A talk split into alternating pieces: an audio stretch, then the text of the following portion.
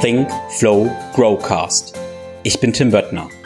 Begleite mich auf einer Reise zu einem ganzheitlichen Verständnis von Bewegung, Gesundheit, Fitness und einem guten Leben. Werde der Experte für deinen Körper und Geist mit Wissenschaft, Biohacking und Leidenschaft, kombiniert mit der Weisheit unserer Vorfahren und der Natur. Ein Podcast mit Tiefgang.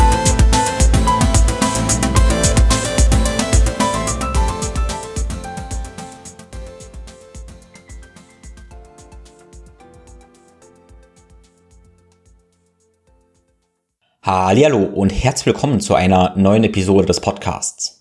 Heute spreche ich mit Sebastian Weigel von Embodied Education über, ja, über was eigentlich? Über ganz grundlegende Sachen, die allen anderen Dingen einerseits zugrunde liegen, andererseits darüber liegen.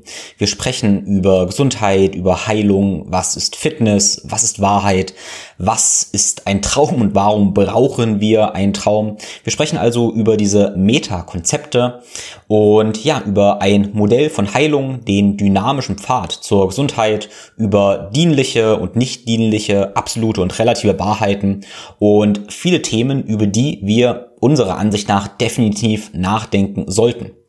Diese ganzen Wörter wie eben Gesundheit, Fitness, heilen, heil werden, Wahrheit und so weiter, die benutzen wir irgendwie, aber wir denken oft nicht so richtig nach oder haben eben eigentlich uns gar nicht darauf geeinigt, was das denn bedeutet.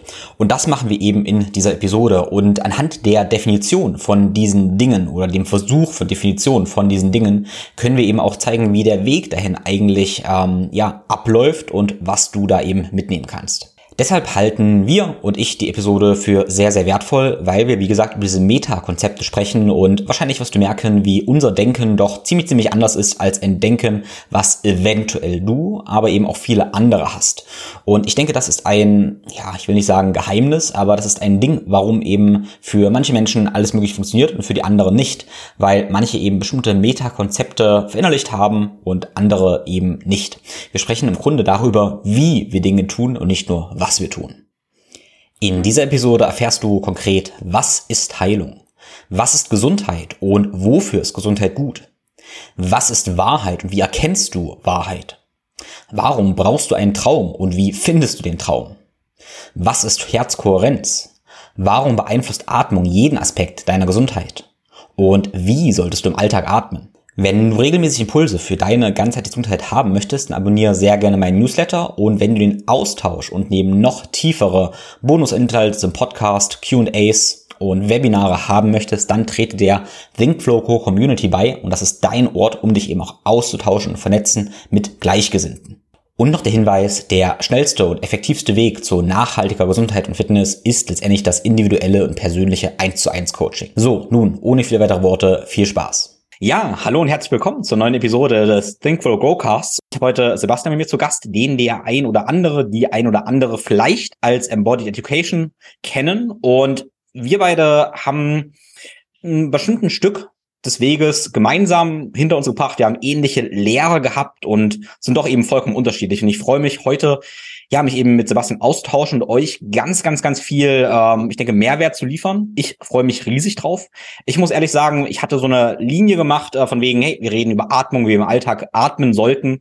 Und jetzt gibt es aber ganz viele Themen, wo ich fühle, dass die ganz, ganz, ganz relevant sind. In diesem Sinne, erstmal kurz. Herzlich willkommen, Sebastian. Danke, dass ich hier sein darf, Tim. Und ich würde mit dir mal über ein paar Grundannahmen erstmal sprechen wollen. Also zuerst die erste Frage, wo ich dir bitten würde, wäre eine kleine Einführung zu geben, ähm, vielleicht kurz kompakt, wo du herkommst, was dich geprägt hat, damit wir so ein bisschen verstehen, wo deine Gedankenstränge herkommen. Dann eben, warum dein ja, Markenname, deine Arbeit auch Embodied Education heißt, was Embodied Education ähm, bedeutet, was du letztendlich machst im Sinne von, was bedeutet Holistic Health, was bedeutet Gesundheit für dich. Und ich weiß, das okay. sind schon eine ganze Menge Dinge, aber lass uns mal so reingehen. Ja, das sind tatsächlich schon eine ganze Menge Fragen. Ähm, fangen wir vorne an. Also, ich heiße Sebastian Weigel. Meine Praxis nenne ich Embodied Education und das ist ganzheitliches Gesundheitscoaching. Also wahrscheinlich sehr ähnlich wie das, was du machst. Wie ich dazu gekommen bin, natürlich wie wahrscheinlich alle über meine persönlichen Herausforderungen. Ich war immer ein ganz passabler Sportler, ähm, nie Weltklasse, vielleicht auch nicht mal Nationalklasse. Aber ich mochte es immer und war nie der talentierteste. Das habe ich jahrelang kompensiert, indem ich einfach mehr gearbeitet habe als alle anderen. Und dabei habe ich mich natürlich ganz schön aufgeraucht. Also sowohl körperlich, irgendwann kamen einfach immer mehr Verletzungen dazu, vor allen Dingen viele, also Overuse Injuries und auch mental. Denn irgendwann ist der Akku einfach aufgebraucht, irgendwann ja, kannst du nicht mehr mit dem Kopf durch die Wand rennen, weil du dann irgendwann auch lernen musst, okay, die Wand ist vielleicht doch härter als mein Dickschädel. Und all diese Herausforderungen, denen ich mich dann gegenüber hm, gestellt gesehen habe, die haben mich auf eine Reise geschickt. Also die klassische Heroes Journey. Ich äh, ähm, würde kurz, ähm, welchen Sport hast du gemacht? Oder gab es einen Sport? Oder wo kommst ähm, du her? Ich habe durchaus mehrere Sportarten gemacht. Ähm, ganz prägend für mich war Breaking, also das, was gemeinhin als Breakdance bezeichnet wird, fälschlicherweise. Naja, ich bin in Hip-Hop-Kultur so, äh, sozialisiert worden, wenn man so will. Ähm, und nebenher habe ich auch immer eine Menge Kampfsport gemacht. Also damals, damals war es vor allen Dingen viel Muay Thai. Ähm, heute mache ich immer noch sehr gerne sehr viel Kampfsport. Ähm, genau, das ist so mein Bewegungshintergrund, wenn du so willst. Und ja, herausgefordert mit naja, Rückenschmerzen, die teilweise schon dazu geführt haben, dass ich nicht mehr richtig einatmen konnte, ohne einen Stechen im Herzbereich zu haben. Ähm, und naja, irgendwo auch einen Burnout, mental, emotional, habe ich mich auf eine Suche begeben. Ja, erstmal natürlich auf die Suche nach Heilung. Ja, wie kann ich mich wieder gesund fühlen? Und dann im zweiten Schritt natürlich auch irgendwie auf eine Suche nach einer Antwort auf die Frage, was ist denn eigentlich dieses Talent? Ja, wieso habe ich kein Talent? Wieso muss ich so viel härter dafür arbeiten, dass andere Leute bestimmte Sachen viel schneller lernen und darin viel besser werden? Und diese Reise beging, äh, begann sehr ähm, sehr auf einer sehr körperlichen Ebene natürlich erstmal. Ich habe mich mit Krafttraining auseinandergesetzt, mit rehabilitativen Training. Irgendwann kamen Themen wie Ernährung dazu, als dass ich dann auch so ein bisschen ausgeschöpft hatte und ich immer noch nicht am Ende war der Reise, kamen äh, Themen dazu wie das Endokrinsystem, das Nervensystem. Irgendwann kam Atmung dazu, und das war auf jeden Fall nochmal ein Schlüssel zu der ganzen inneren Welt, zu mentalen und emotionalen Aspekten. Und irgendwann musste ich erkennen, dass es nicht die eine Lösung gibt auf diesem Weg. Es ist weder das rein körperliche noch das rein geistige. Es ist weder nur die Ernährung noch es ist nur die Bewegung sondern es ist ein Zusammenspiel von allem. Und als ich das erkannt habe, fing es dann auch an, dass Leute tatsächlich auf mich zugekommen sind und mich gefragt haben, sag mal, du bist doch auch über 30. Und du machst immer so komische Sachen beim Training. Tut dir eigentlich nicht der Rücken weh? Ich, du, ich hab Knie, kannst du mir helfen? Und dann fing es an, dass ähm, ja, immer mehr Leute aus meinem eigenen Umfeld auf mich zugekommen sind und es dann tatsächlich eine Berufung wurde.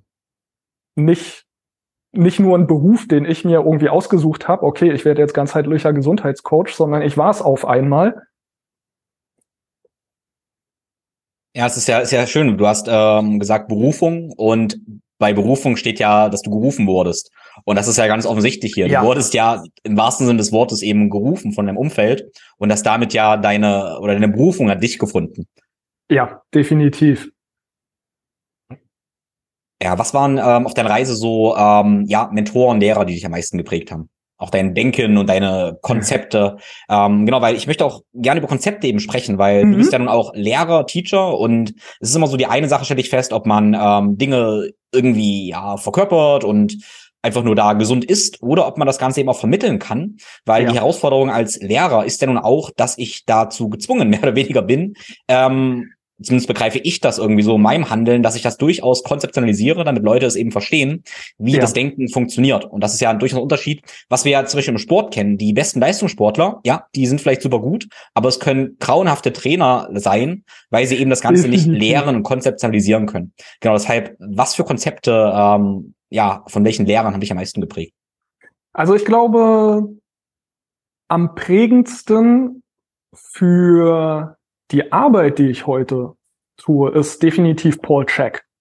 Der ist den Weg, den ich gegangen bin, schon Jahrzehnte vor mir gegangen und ähm, hat viele Sachen, die ich mir selbst erarbeiten musste, schon lange vor mir verstanden und konzeptualisiert. Ja.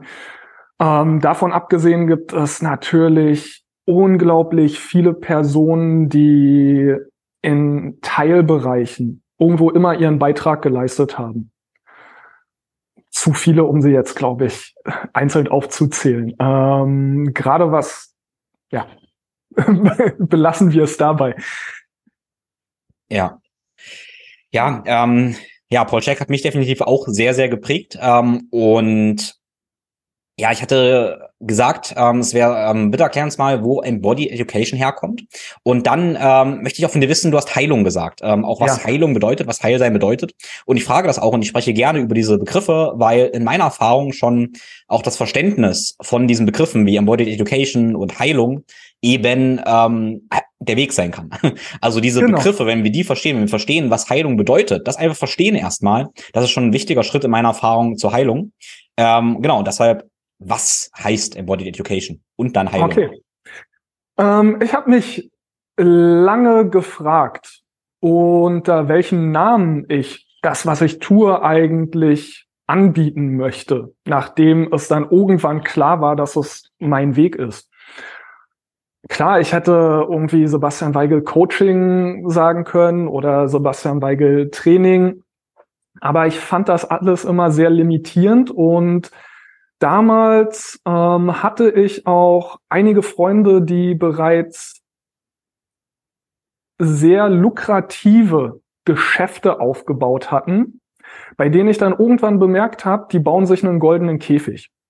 Äh, bestimmte Personen aus, de, aus der Fitnesswelt, die es dann schwer hatten, dort auszubrechen, weil sie natürlich ein bestimmtes Bild geschaffen haben von wer sind sie wie sehen sie aus? Was genau machen sie? Indem sie sich nicht weiterentwickeln konnten. Und deshalb war mir enorm wichtig, einen Namen zu finden, der einerseits den Leuten schon so ein bisschen vermittelt, was ich da tue, oder besser gesagt, der ihnen eigentlich vermittelt, wie ich Dinge tue, aber der gleichzeitig immer noch so schwammig ist, dass ich innerhalb dieses Gerüsts mich immer wieder neu erfinden kann. Und Embodied Education ist für mich ein schönes Wortspiel. Denn zum einen arbeite ich immer durch den Körper. Ja?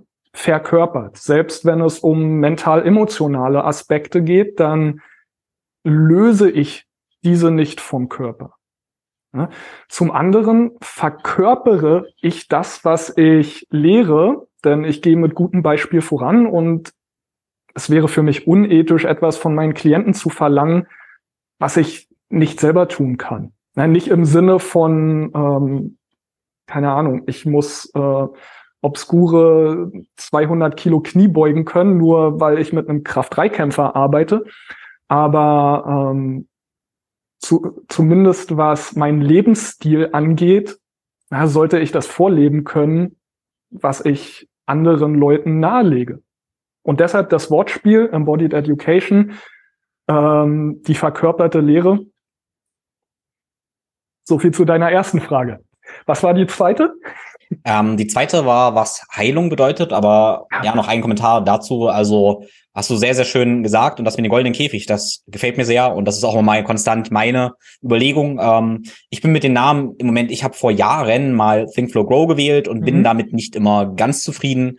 Ähm, Im Prinzip schon, aber ich merke auch, ähm, wie ja, problematisch sein kann, dass man sich eventuell eben damit ähm, ja beschränkt. Ein anderer interessanter Punkt, der ist unabhängig von dir oder mir, ist eben ähm, der Temo Arina, was ein ähm, sehr ähm, gut denkender und spiritueller, man könnte sagen Biohacker ist, weil er mhm. Biohacker Summit so organisiert, aber sehr, sehr interessanter Mensch, der eben auch davon spricht, äh, wie gefährlich es eben sein kann, dass wenn man einen Avatar praktisch erschafft von sich selbst, ähm, dass der gerne verstärkt wird, weil Leute ähm, projizieren eben dann diese Dinge, die man für die man steht, immer mehr auf ja. ein und verstärkt das eben. Das sehen wir eben ganz viel bei ja auch sozialen Medien, dass die Menschen immer zu mehr mit dem werden, was sie letztendlich ähm, sagen, was sie sind. Und ja. da komme ich zu dem Thema Authentizität, äh, weil ich weiß, dass es so ist, dass ich immer mit dem assoziiert werde und immer mehr das werde, was ich auch, äh, man könnte sagen, vorgebe zu sein im Sinne von äh, Marketing und so weiter und so fort. Ähm, die einzige Lösung ist, so authentisch wie möglich zu sein, damit ich immer mehr zu dem werde, also mehr das verstärkt werde, was ich eben wirklich bin. Deshalb ist das für mich so wichtig zu definieren, wer bin ich wirklich, das zu kommunizieren, äh, weil sonst eben ganz absurde Dinge passieren, was ich auch von ja Freunden oder Kollegen kenne, ähm, die sich in eine, in eine Richtung entwickeln und immer mehr ent oder entwickelt werden, fast könnten wir sagen, oder ja. gedrückt werden, ähm, weil sie eben ein, ein Stereotyp da gewählt haben, aber den als, man könnte sagen, als Sackgasse gewählt haben, als Gefängnis, als Käfig gewählt haben. Und das kann ähm, ja eben, eben gefährlich sein.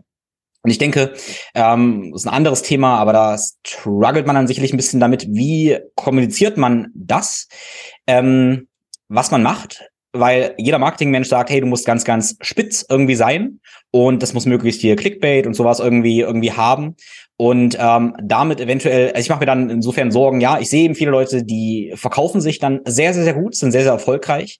In meiner Ansicht nach werden die aber leider genauso schnell wieder explodieren. Einerseits im Sinne ja. von persönlich ausbrennen, weil sie irgendwann merken, dass sie nicht den Ruf der Seele folgen. Und dann, weil meiner Ansicht nach auch irgendwann alle anderen realisieren werden, dass das äh, nicht, nicht wahr ist. Also ich denke, nur das Wahre und Gute setzt sich letztendlich durch. Und das ist auch meine, meine Hoffnung, wo ich mir denke, ja, wir dürfen, wir dürfen uns treu sein, wir dürfen einen langen Atem haben.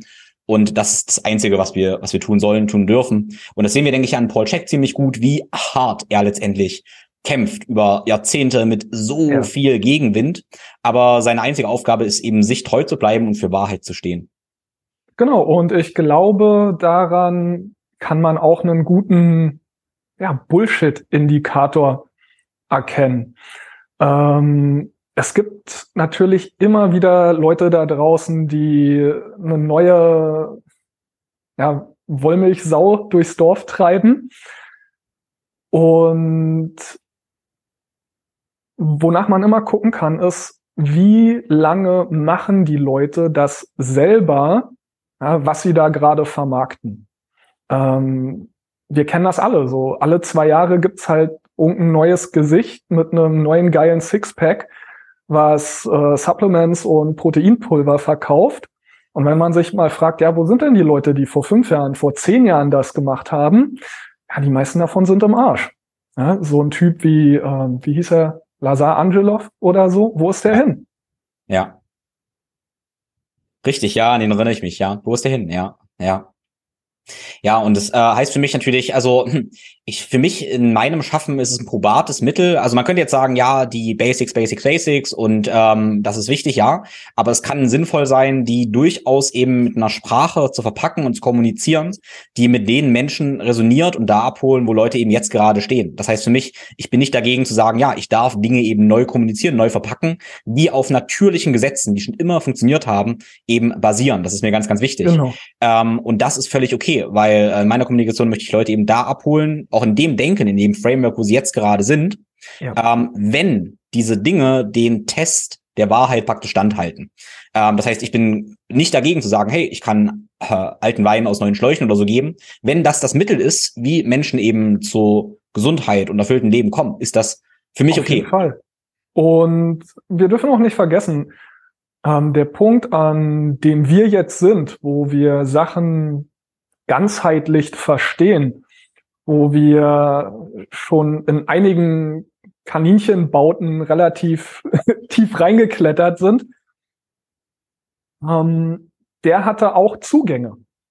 Mein Zugang zu dieser ganzheitlichen Perspektive war erstmal auch ganz stupides, ja, ich möchte geil aussehen und ähm, tolle Partytricks können.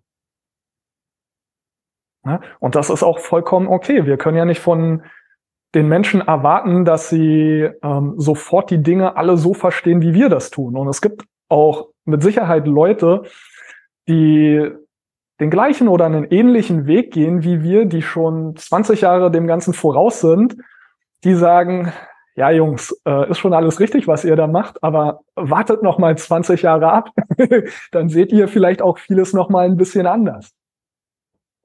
Das ist wirklich schön gesagt. Und ganz wichtig ist eben dann zu sagen, ja, wir sehen die Dinge jetzt genau so, wie wir sie jetzt sehen. Und das ist das einzig Wahre. Und ähm, anderes, anderes großes Thema dann, ähm, ohne den Faden jetzt verlieren zu wollen, aber ähm, eine der hilfreichsten Definitionen von Spiritualität, die ich gehört habe, ist auch von Paul Scheck. Und er begreift, ähm, hat in einem Interview so einfach in einem Podcast von ihm so wunderschön gesagt, hey, für ihn ist Spiritualität, Spiritualität das graduelle Erwachen zu einem größeren Ganzen. Und was bedeutet das? Es bedeutet, hey, ich fange jetzt zum Beispiel an, meine 10.000 Schritte mit meinem Schrittzähler zu tun. Dadurch merke ich, hey, ich schlafe vielleicht besser, meine Verdauung wird besser. Und damit realisiere ich, okay, irgendwas hängt zusammen. Ja. Und so merkwürdig es klingt, aber dann sind diese 10.000 Schritte, um mal richtig plakativ zu werden, diese 10.000 Schritte oder mich mit meinem Schlaf zu beschäftigen, sind Schritte auf dem spirituellen Weg mehr zur Einheit. Und das ist, das ist genug. Das ist genug. Alles, was wir jetzt tun genau. müssen. Äh, und das finde ich eine sehr, sehr schöne Nachricht, dass wir alle auf diesem Weg sind.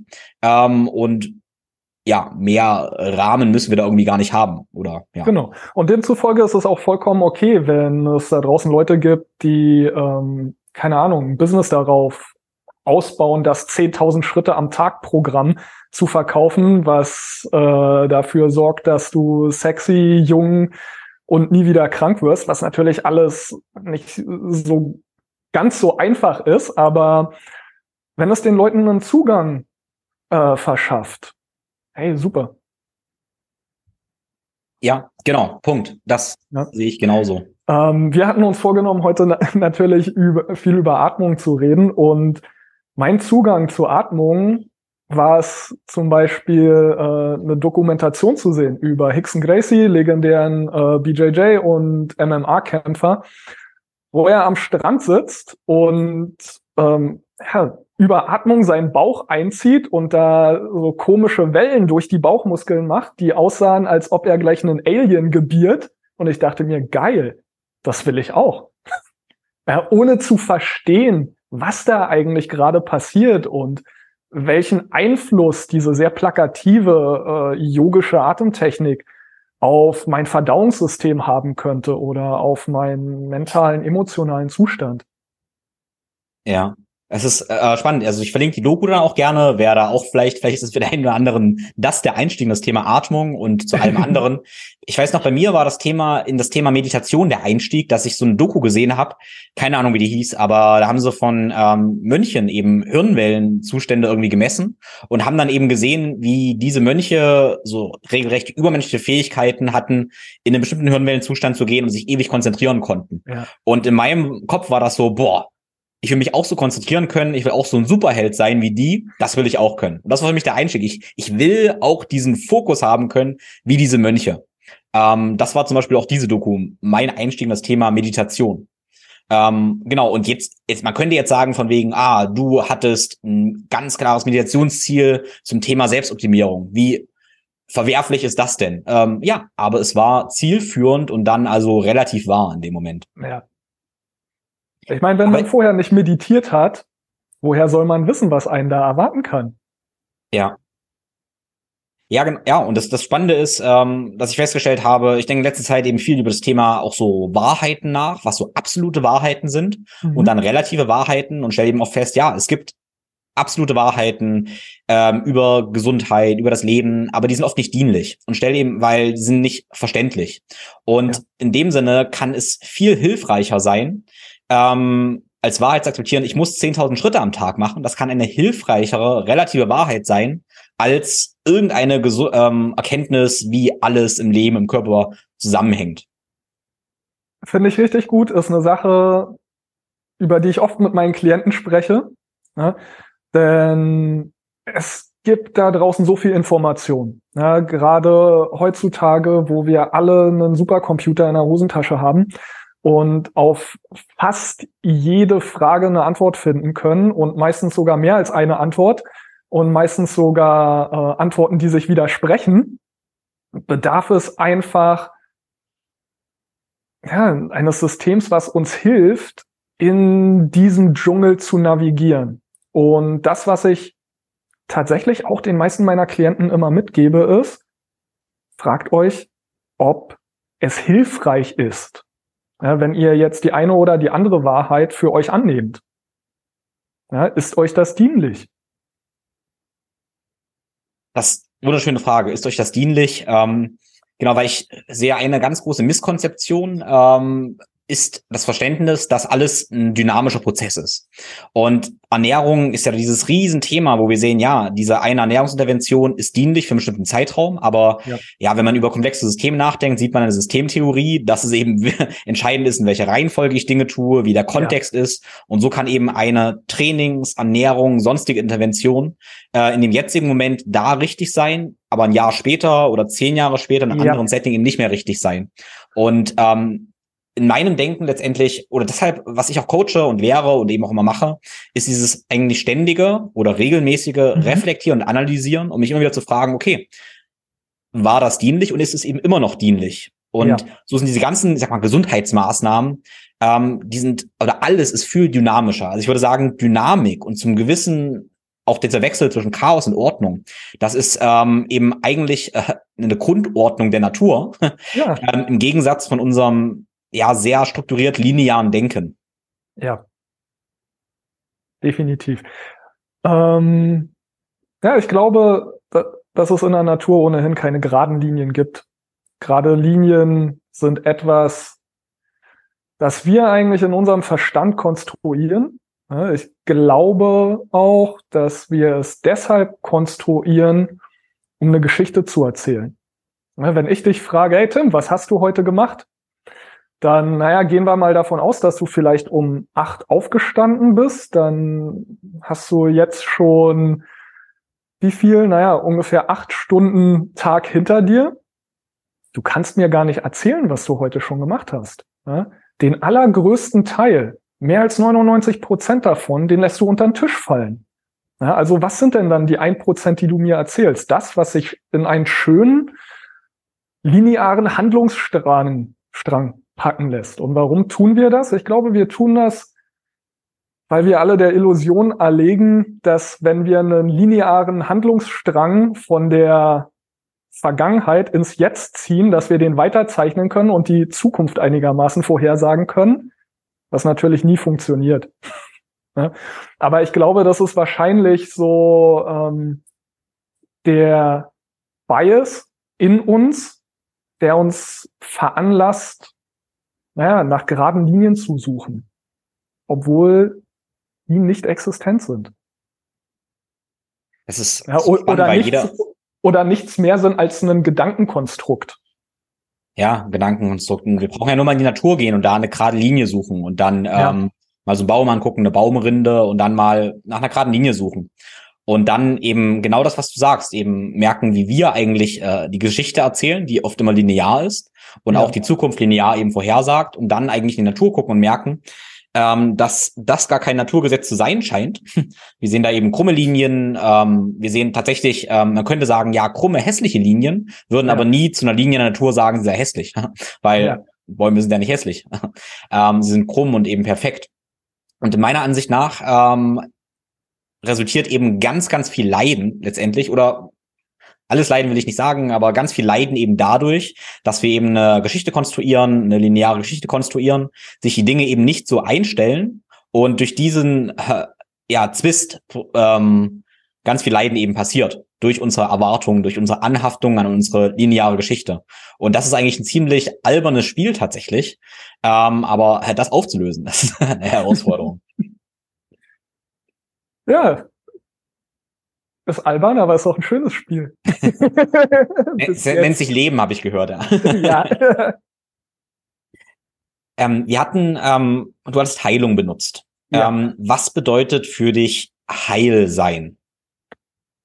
Ähm, super interessante Frage. Ähm, der Wortstamm ähm, von Heil kommt, ist sehr verbunden. Ähm, Im Englischen merkt man das noch ähm, mit Ganzheit. Ja, Im Englischen merkt man noch die Verbindung zwischen äh, ähm, Health, Healing und Whole. Da klingt das noch mit. Ähm, Im Deutschen ist, ist das leider nicht mehr der Fall, aber es hat äh, sprachgeschichtlich denselben Ursprung. Und ich glaube, dass dieses Heilen, Heilsein tatsächlich ganz eng verbunden ist mit einem Ganzsein, mit, mit einem am richtigen Ort in einem ganzen komplexen, dynamischen Konstrukt zu sein. Ja, und nicht losgelöst zu sein. Ähm, egal, um was es geht, wenn wir Krankheiten betrachten, egal ob das körperlicher oder mentaler Natur ist, sie haben immer eins gemeinsam, Isolation. Ja, wenn eine bestimmte Körperregion nicht mit dem Rest des Körpers kommuniziert, dann kann sich das in so Overuse Injuries äußern. Ja, wieso macht der untere Rücken et etwas? Also wieso arbeitet in diesem Team von Teamplayern der untere Rücken mehr als der Rest? Wieso wird die Arbeitslast nicht gleichmäßig im ganzen Team verteilt? Naja, dann tut der untere Rücken weh. Ähm, auch so Sachen wie Krebs zum Beispiel äh, lassen sich zurückführen auf, okay, da kommunizieren Zellen offensichtlich nicht mehr richtig mit den all, mit all den anderen Zellen im Körper und wissen nicht mehr so richtig, was ihre Aufgabe und ihr Platz in diesem komplexen dynamischen System ist. Ja, auch wenn, ähm, wenn wir uns ähm, mentale ja, Erkrankungen angucken, werden wir dort immer wieder Probleme finden, die sich ganz vereinfacht gesagt auf Isolation runterbrechen lassen. Und Heilung, Heilsein ist deshalb für mich ganz, ganz eng verbunden mit ja, ganz sein im Sinne von, ich weiß mh, mm, oder ich, ich habe ich hab meinen Platz in diesem komplexen dynamischen System. Ja, das muss man nicht akademisch aus dem Kopf her irgendwie begründen können, verstehen können. Man muss, es muss nur so sein.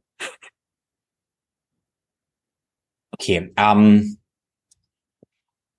du hast gesagt, du arbeitest eben viel über den Körper. Und wenn du über ja. Heilsein sprichst, inwiefern ähm, spielt dann die Umgebung Natur und auch ein, ein, größerer Kontext eine Rolle bei dem Thema Heilsein und Heilung. Ähm, genau, vielleicht noch ein, ein Gedankenstrang, den ich in meinen Raum praktisch werfe, ist ja, dass ähm, ich kenne mich mit dem Wortursprung nicht ganz so aus, aber mhm. äh, wenn ich Heilung und Heilsein, mhm. dann drängt sich ja auch schnell das Wort heilig irgendwie auf. Und ähm, ich persönlich bin in einem atheistischen Haushalt groß mhm. geworden, wo ich so eine ähm, Grundabneigung gegen alles, was religiös war, letztendlich ja. ähm, entwickelt habe. Wurde ich ganz stark so irgendwie geprägt. Und spannenderweise habe ich damit auch ähm, grundsätzlich erstmal dadurch, dass sich Religion, Religion eher abgelehnt hat, was meiner Ansicht nach auch oftmals leider eine äh, sehr niedere, niedere ist zu wertend, ähm, eine ja interessante Interpretation von Spiritualität ist, die ja. ähm, nicht nicht ganz nicht heil ist. Ähm, Genau, jedenfalls, ähm, ja, wo kommt dieser Gedanke jetzt her? Ja, aber jedenfalls heilig steckt irgendwie auch in, in Heilung. Und das finde ich sehr, sehr, sehr interessant. Das will ich nochmal kurz in den Raum werfen. Ähm, genau, aber die Frage war, inwiefern passiert Heilung nur in uns und unserem Körper?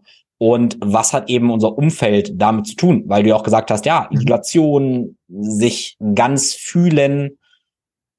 Ja. Also Heilung in dem Sinne kann natürlich überhaupt gar nicht in einem Vakuum stattfinden. Ja? Und es ist tatsächlich so, dass ich auch oft gefragt werde, ja, okay, du äh, beschäftigst dich jetzt mit Bewegung, mit Atmung, mit Erholung, mit Mindset, äh, mit Ernährung. Aber glaubst du denn nicht, dass zum Beispiel soziale Beziehungen auch ganz wichtig sind?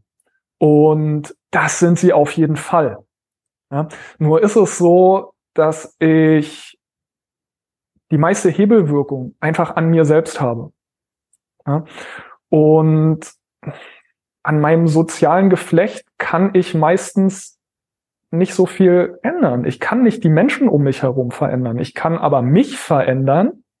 Und was dann passiert ist, dass meistens auch die Menschen um mich, um mich herum sich verändern. Ja? Ähm, ich muss mit mir selbst anfangen. Immer. Aber das bedeutet nicht, dass äh, ich mich in einer Seifenblase befinde oder dass Heilung ähm, in, in so einem isolierten Vakuum stattfindet. Nur ist es so, dass ja, ich selbst tatsächlich äh, derjenige bin, der etwas verändern kann. Es muss mit mir beginnen. Ja, das ist ja, und dann sind wir ja wieder ein bisschen dabei, was ich vorhin ähm, zitiert hatte, hatte mit dem Thema, ähm, dass ja Spiritualität das größere Erwachen, das Erwachen, nein, das graduelle Erwachen zum größeren Ganzen ist. Und mhm. graduell bedeutet ja, ja, okay, wir beginnen vielleicht bei uns und dann graduell erweitern wir das ähm, vielleicht.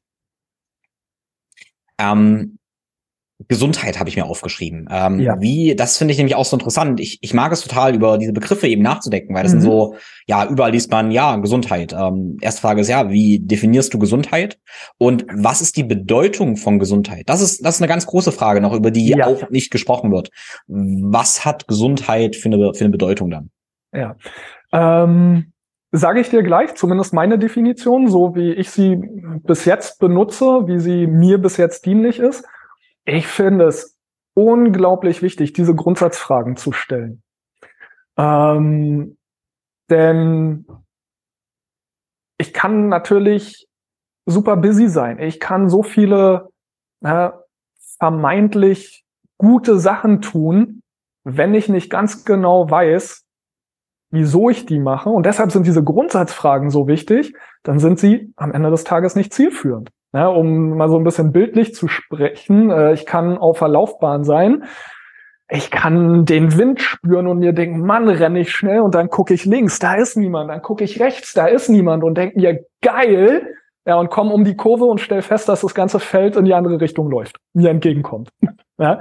Und das kann halt passieren, wenn man diese Grundsatzfragen ähm, nicht vorher klärt. Ja, und deshalb, ja, die Frage, was ist Gesundheit, ist voll wichtig. Und die hat mich ganz, ganz lange beschäftigt. Denn ich wusste irgendwann, ja, okay, das, was ich machen will, ist Gesundheitscoaching. Und dann kam natürlich die Frage auf, ja, scheiße, was ist denn Gesundheit? Was einem natürlich sofort als erstes irgendwie in den Sinn kommt, wir leben in einer dualen Welt, ist, ja, okay, Gesundheit ist, wenn ich nicht krank bin. Ne? Schafft aber ein Riesenproblem wenn ich mich nur von etwas abwende, wenn ich vor einem Problem weglaufe, dann habe ich im Prinzip, um jetzt auch wieder so ein bisschen bildlich zu sprechen, 359 Grad, in die ich rennen kann. Ja, und dann renne ich vielleicht vor dem einen Problem weg, komme aber eventuell auch nicht an einem besseren Ort an. Ja, deshalb braucht es immer etwas, dem wir uns zuwenden, wo wir hinlaufen. Das ist dann nur ein Grad. Das ist tatsächlich ein Ziel. Und ich habe lange darüber nachgedacht, okay, wie kann ich Gesundheit so definieren, dass es etwas ist, dem ich mich zuwenden kann? Und meine Definition, ich habe die schon lange nicht mehr von mir gegeben, äh, war dann irgendwann so etwas wie Gesundheit ist ähm, ein dynamischer Zustand, äh, ein dynamischer Prozess, der es mir erlaubt, ähm, mich selbst voll zum Ausdruck zu bringen und ja, das Maximum aus dieser Lebenserfahrung zu lernen. Ja, denn für mich war es irgendwann auch wichtig zu sagen, ja, okay, wie kann ich Gesundheit definieren, ohne, ohne bestimmte Standards reinzubringen. Ja, denn, naja, wenn ich sage, okay, gesund bin ich dann, wenn ich halt so diesen Standardkörper habe. Ja, dann schneide ich jeden weg, der vielleicht nur mit einem Arm geboren ist, der sich aber gar nicht krank fühlt, der sein Leben in vollen Zügen genießen kann. Ja? Also wie, wie finde ich eine Ge Definition für Gesundheit, die einerseits so schwammig ist, dass man sich irgendwo noch da drin finden kann, die aber andererseits immer noch so konkret werden kann, dass ich mich dem wirklich zuwenden kann.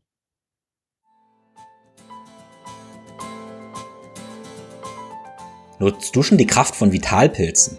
Ich persönlich bin von der Wirkung von Heilpilzen wie Cordyceps, Chaga, Mandelpilz, Heritium, Reishi und Co. absolut begeistert. Das Faszinierende ist die adaptogene Wirkweise. Das bedeutet, dass Vitalpilze normalisieren und ausgleichen ohne zu sehr zu hemmen oder zu stimulieren, ganz im Gegensatz zu manchen Medikamenten oder auch Nährstoffen. Besonders in Zeiten erhöhter Beanspruchung wende ich Vitalpilze als meine natürlichen Unterstützer an. Die Azteken nannten übrigens Vitalpilze aufgrund ihrer gesundheitlichen Anwendungsmöglichkeiten auch Small Saints, also kleine Heilige. Und da kommt auch der Name des Vitalpilzherstellers meines Vertrauens her, Smains. Smains liefern wirklich hochwertigste Pilzextrakte.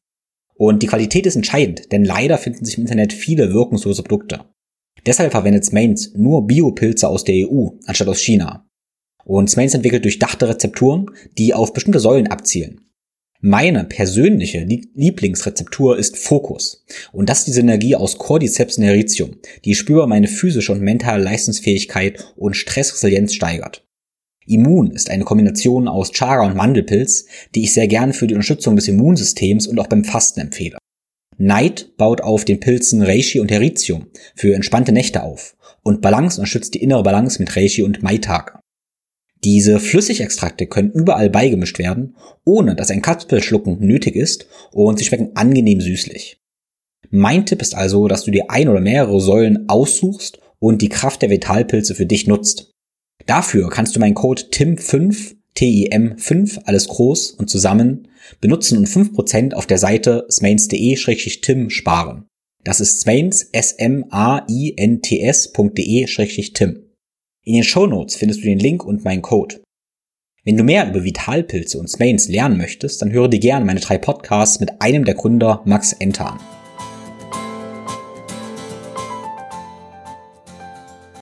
Das ist sehr, sehr spannend und ich habe das nicht abschließend für mich definiert und ein Gedanke, der jetzt ähm, bei mir praktisch auch da ist und wie ich ganz gerne eben Gesundheit definiere. Also erstmal sage ich gerne, dass Gesundheit auch ein, äh, man könnte sagen, Mittel zum Zweck ist und eine Voraussetzung. Und ich würde dann vielleicht dieses Hinzu, das da stimme ich halt millionenprozentig über, also 100 Prozent reicht, ähm, überein. Und für mich ist Gesundheit eben was, was mir Erfahrungen im Leben ermöglicht. Und ich tatsächlich würde sagen, die Frage ist, ob man bei der Gesundheit dann dieses Hinzu so mit reinbringen muss. Insofern, wenn ich sage, okay, vielleicht ist Gesundheit nur der natürliche heile Zustand und das Hinzu würde ich gern noch als was anderes praktisch definieren.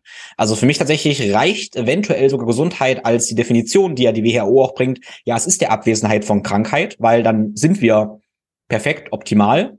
Ähm, und dann hast du aber so schön gesagt, ja, es ist auch ein dynamischer Prozess, ähm, der ja. uns eben die Erfahrung machen lässt, die wir in dieser Situation eben machen wollen. Und deshalb darf aber meiner Ansicht nach, und ich denke deiner eben auch, jeder eben noch definieren, okay, was fange ich mit dieser Gesundheit an, damit eigentlich die Gesundheit dann auch zielführend ist.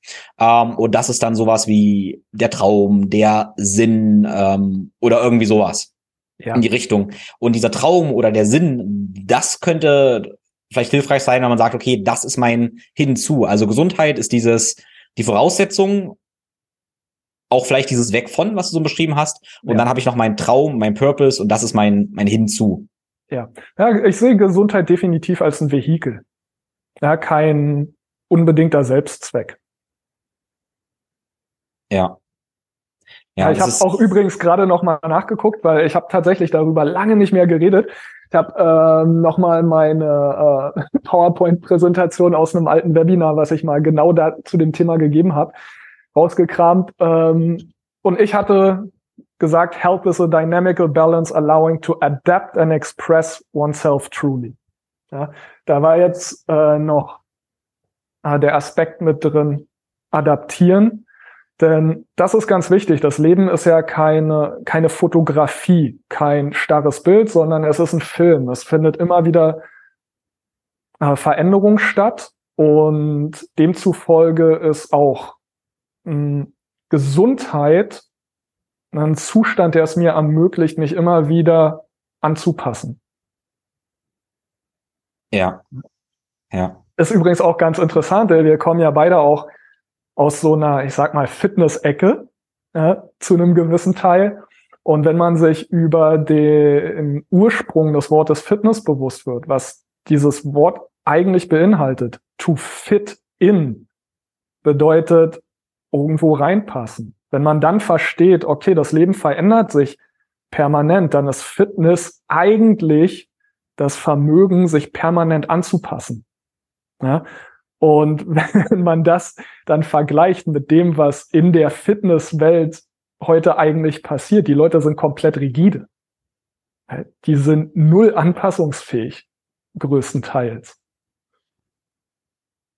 Also ich werde die Episode ähm, so rund um den Jahreswechsel 22, 23 eben veröffentlichen mit der Idee eben auch, dass Menschen eben da über diese tiefen Fragen nachdenken können, sich die Zeit nehmen und auch ja. reflektieren, analysieren, sich eben neu ausrichten. Und das ist eben so wichtig und ich habe festgestellt, es ist auch sehr schmerzhaft, weil ähm, du hast das so schön gerade gesagt, dass wir auch diesen Fitness-Background haben und ich kann wirklich viel und hart trainieren und ähm, ich war oder bin, ich bin immer noch super, super stark, würde ich mal behaupten. Und ich war dann auch sehr, sehr stark drin. Ich wollte immer stärker werden. Und das war auch eine starke, große Identität von mir. Dieses Training ja. liebe ich, habe ich geliebt. Und dann habe ich irgendwann festgestellt, ja, aber für die Dinge, die mir wirklich wichtig sind, ist mir das eigentlich nicht dienlich. Ja. Also zum Beispiel jetzt in meiner jetzigen Situation bekomme ich eben auch bald mehr Nachwuchs und so. Und dann darf ich ehrlich zu mir sein, ja, bringt mir diese viele Zeit in mein körperliches Training was? Oder kann ich das nicht auch reduzieren auf meine, ich sag mal, minimal effektive Dosis, weil mein Purpose jetzt vielleicht ein anderer ist. Ja. Und was ich mir, was ich damit sagen möchte, ist auch, dass es ein sehr schmerzhafter Prozess ist, zu akzeptieren, ja, diese eine Identität, dieser Selbstanteil von mir, der ist da, der ist okay, aber der ist mir jetzt nicht mehr dienlich, dienlich und den darf ich eben loslassen oder muss ich, äh, den, den ja darf, den muss ich sogar loslassen, wenn ich mich irgendwie, wenn ich adaptiv sein will und mich eben weiterentwickeln möchte. Und ich da sind wir wieder bei dem goldenen Käfig ähm, ja. am Anfang unserer Unterhaltung. Und das ist eben ein super schmerzhafter Prozess durchaus. Und das stelle ich am Coaching auch fest. Dann gibt's diese kleinen Sachen. Hey, äh, snack halt nicht am Abend, ja einfach. Und dann sehe ich ja am Anfang manchmal schon, ja. Und der große Hebel wird sein, die eine wirklich, wirklich harte Entscheidung zu treffen. Beziehungen, Job, was auch immer. Ja. ja. Und dann ist irgendwann die Frage, wann ist derjenige äh, dafür bereit, diese Entscheidung zu treffen? Und ja, das kann auch sein zu merken, hey, CrossFit-Training ist mir nicht mehr dienlich, in dem Rahmen die Entität zum gewissen Maße da aufzugeben. Ähm, genau, und diese Entscheidung dann eben, eben zu treffen. Definitiv. Ähm, evolutionär betrachtet sind wir natürlich immer ähm, ja, darauf bedacht, so wenig wie möglich zu verändern. Ja, wir sind bisher hierher gekommen, so wie wir sind. Also hat's funktioniert. Auf gar keinen Fall Energie verschwenden, um jetzt was zu verändern. Das ist ein ganz wichtiger Punkt. Ich glaube, den ähm, dürfen Leute verstehen, dass man richtig ganz viel bei, über das Bewegungsthema. Also erstmal, ja. ich denke, da sind wir, ich kenne deine Workshops tatsächlich, was Bewegung angeht oder so noch gar nicht, aber ich denke, du unterrichtest eben auch. Also für mich ist Bewegung und Training eben auch ein Vehikel, um auch Dinge über das Leben eben zu verstehen. Ja. Und wenn wir das Nervensystem verstehen wollen ähm, oder allgemein das, was du sagst, verstehen wollen, dann ist ganz klar, auch wenn wir jetzt gerade ganz viel Schmerzen haben, uns wirklich schlecht fühlen, ist das, was wir bis jetzt hin gemacht haben, etwas, wo wir nicht gestorben sind. Ja. Und das ist intellektuell ähm, super interessant, weil es kann sein, dass wir wissen genau, das neue Verhalten, was wir jetzt haben, das würde uns ja gesünder machen. Aber tendenziell könnten wir dabei sterben, weil wir es noch nicht gemacht haben. Genau. Und unser Reptiliengehirn oder hat trotzdem Angst davor, obwohl wir intellektuell verstehen, es ist was Besseres, ja. verstehen wir das eben nicht ganz, ganz tief. Und das ist so wichtig. Auch wenn wir leiden, sterben wir im Moment eben noch nicht.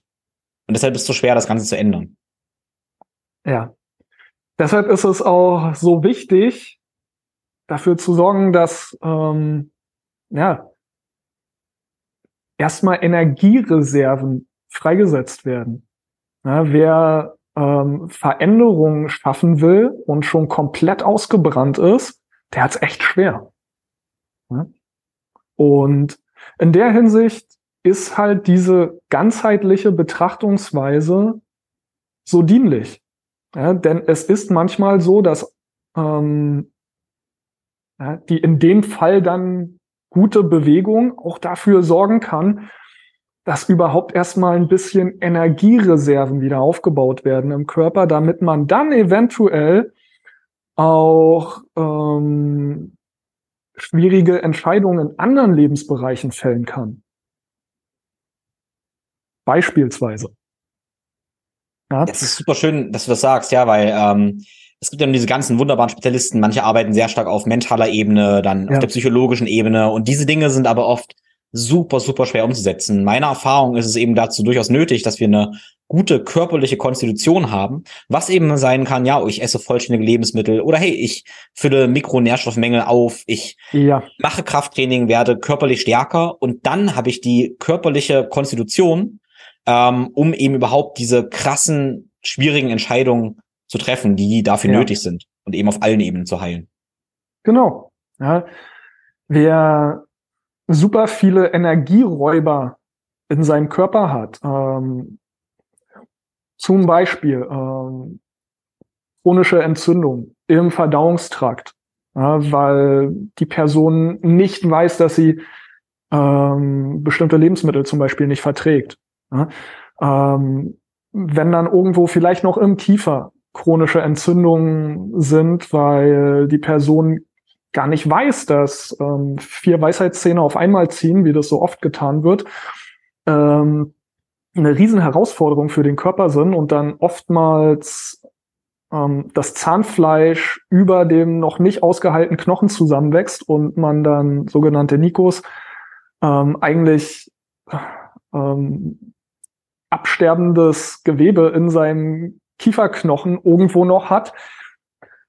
Ähm, ja, da, und all diese Energieräuber, die man irgendwo noch haben kann, ähm, die machen es schwer für Veränderungen zu sorgen. Und so ein Energieräuber muss natürlich nicht nur im Körper sitzen, so ein Energieräuber kann auch in unserer Gedankenwelt sitzen.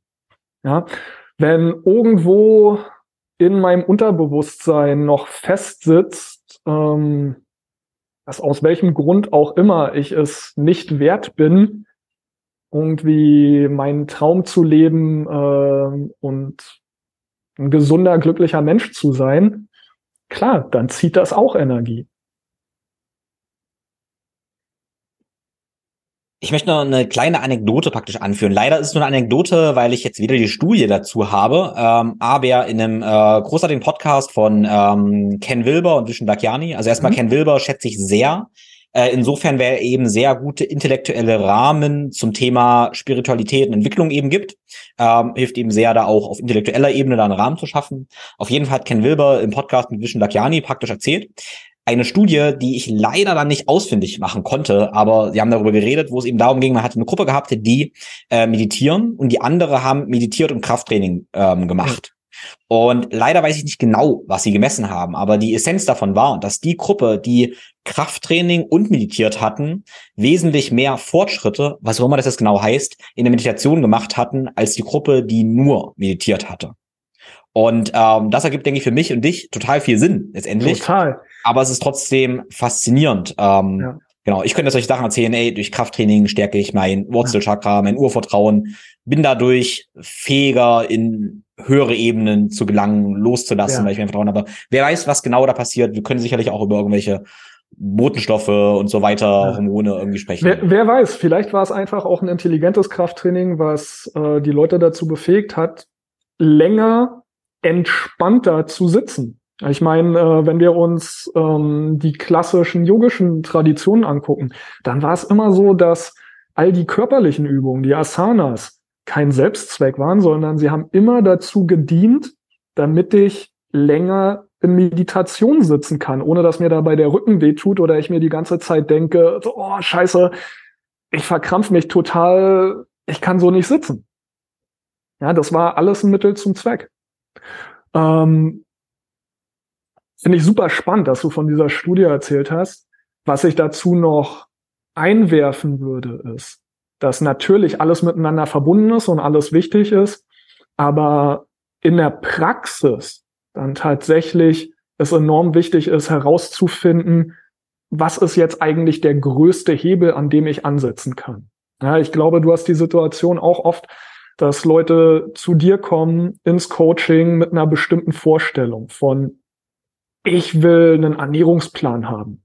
Du wirst mit Sicherheit auch den Leuten erstmal sagen, komm, lass uns erstmal ganzheitlich auf deine Lebenssituation gucken und ja, herausfinden, ob Ernährung jetzt wirklich der wichtige Punkt bei dir ist. Ich hatte vor ein paar Jahren zum Beispiel jemand, der kam genau mit der Geschichte zu mir. So, er braucht einen Ernährungsplan, weil er will noch unbedingt äh, drei, vier Kilo um den Bauch verlieren. Ein befreundeter Fitnesstrainer, der lange mit ihm gearbeitet hat, hatte ihn zu mir geschickt. Und wir haben dann festgestellt, ja, mein Gott, der macht doch alles richtig. Ja, der isst nur biodynamische Sachen. Der Typ ist ähm, mit dem Auto zweimal die Woche aus Berlin rausgefahren, um sich Rohmilch zu kaufen. Der hat nur zu Hause gekocht. Also es war schon fast neurotisch. Ja, aber ja, er war im Gesundheitswesen, ähm, war ein Anästhesist und hatte ja kaum Zeit, sein Essen tatsächlich zu genießen. Ja, wenn du jetzt mal übertrieben gesagt und bildlich gesprochen dein Essen dann irgendwie in der Besenkammer zwischen zwei Patienten zu dir nimmst, ähm, dann ist das vielleicht gar nicht das Problem. Ja? Und dann ist es auch so wichtig zu verstehen, okay, ja, ich kann jetzt ins Gym gehen und unbedingt mein schweres Krafttraining machen, weil das ist wichtig ich kann nach dem schweren Krafttraining noch fünf oder zehn Kilometer laufen gehen, weil mein, äh, mein Aerobis-Training ist ja auch wichtig. Und dann setze ich mich noch hin und meditiere eine Stunde, weil das ist auch voll wichtig. Dann, ähm, ja, dann koche ich noch selber, dauert vielleicht auch noch eine Stunde und dann muss ich ja noch mein Journal schreiben. Und dann muss ich mich stretchen, weil ich habe ja Krafttraining gemacht. Und am Ende hast du keinen Tag mehr und bist total gestresst und kommst auch nicht voran ja, alles ist miteinander verbunden, alles ist wichtig, aber ne, was ist mir dienlich? Was ist der große Hebel, an dem ich jetzt ansetzen kann? Ja, und dann sind es vielleicht, um äh, hier wieder einen Kreis zu schließen, dann sind es vielleicht einfach nur die 10.000 Schritte jeden Tag gehen. Das ist ganz wichtig, was du jetzt sagst, weil ich stelle einerseits fest, dass wir, äh, also viele neigen eben dazu, ähm, gerade eben an den Dingen zu arbeiten und auch vielleicht da die, die zu optimieren zu wollen, wo man eh eben schon viel macht. Äh, ja. Wie zum Beispiel, hey, Leute haben eben dann Tendenz zur Ernährung immer besser zu machen und kommen eben zu mir und sagen, hey, ich muss noch besser essen. Aber oftmals, ja. da kann man, das ist der Hinweis oder der Impuls, sich an die eigene Nase zu greifen. Die Dinge, die ich eben eh schon mache, wahrscheinlich, die Wahrscheinlichkeit ist oftmals hoch, dass ich die schon gut mache. Das ja. ist eben wie mit ähm, Training letztendlich, also Training, Krafttraining, wer halt jahrelang trainiert, dadurch irgendwie auch Fortschritte macht, der kann schon zu mir kommen und dann sagen, ja, ich möchte das noch besser machen. Aber wenn dann das Purpose eigentlich ist, hey, wirklich gesund zu sein und mehr Energie zu haben, dann ist das wahrscheinlich nicht der Hebel. Und um jetzt vom, vom Körper kurz zu sprechen, fällt mir ein, dass äh, Perry Nicholson hat so schön gesagt, wenn er einen Körper behandelt direkt, mhm. dann sagen Leute, ja, da habe ich Schmerzen. Aber seine Aufgabe besteht darin, Punkte zu finden, die Schmerzen machen, wo die Menschen nicht wussten, dass sie dort Schmerzen haben. Und das können wir wunderbar abstrahieren auf dieses Thema. Und das mache ich auch in der Anamnese oder wenn ich mein eigenes Leben angucke. Wo sind die Punkte, wo ich aktuell keine, keine bewussten Schmerzen habe? Aber wenn ich da hingucke, dann habe ich da Schmerzen. Ja. Ah, was ist die Terra Incognita? Ja. Äh, wo, wo ist der blinde Fleck auf meiner Landkarte? Ja. Ähm, ja, was stellst du im, im Coaching, also was sind vielleicht so ein paar, also wenn wir jetzt in der Situation sind, ah, wir wollen jetzt so ein kleines Assessment machen, insofern, ja. hey, wie war unser Leben letztendlich dieses Jahr, 2022? Äh, was sind so Reflexionsfragen, die du dir stellen würdest oder eben anderen stellen würdest. Gerne relativ groß und unspezifisch und dann auch vielleicht gerne spezifischer äh, mit ein paar Dingen, wo da in deiner Erfahrung eben ganz viel Gold liegt. Uiuiui. Ähm, das ist so ein Bereich, der in meinem Coaching gar nicht so wichtig ist. Ja, weil äh, wenn du mich jetzt fragst, so, ja, wie war das Jahr, ähm, dann begeben wir uns ja hier gerade auch in so einem großen Bereich von, okay, welche Ziele hast du dir gesetzt und hast du die tatsächlich erreicht? Ähm, ja, das mache ich natürlich mit meinen Klienten, aber dann natürlich auch spezifisch auf ähm, ihre Probleme ähm, bezogen, mit denen sie ursprünglich zu mir kamen. Ähm, ich glaube, was so für das, die meisten. Ich würde würd mal ganz kurz, ganz kurz einen Gedanken ja. reinschmeißen, um deinen Gedanken von vorhin nochmal da aufzugreifen, weil ja. ich frage das auch gerne und achte dann aber auf einer Metaebene auf die Geschichten, die sie sich und damit mir ja. erzählen. Und das kann sehr, sehr wertvoll sein. Also wenn ich das aufschreibe und dann ist das eine, eine, eine Geschichte, ja. ähm, die ich praktisch konstruiere und damit sehe ich auch ganz gut, wie derjenige mit sich spricht. Und zum ja. großen Teil ähm, die Geschichte, die ich auch wirklich selber in der oder demjenigen sehe.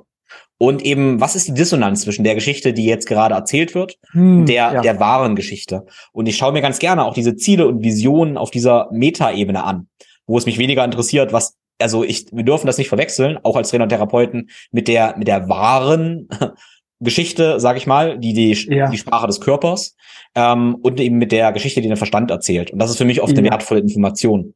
Wie ist diese Dissonanz? Ja. Oder ganz, glaube, ganz kurz, ich nenne das äh, Story Gap auch. Also die, die, die Story Gap, die Lücke, die Lücke praktisch zwischen dem Geschichtenerzähler und der wahren Geschichte. Okay, Entschuldigung. Ähm, ja, ja, definitiv. Ich weiß, ähm, weiß, wovon du sprichst. Und ist natürlich auch eine Sache, die mir sehr oft auffällt. Ähm, viel mit meinen Klienten.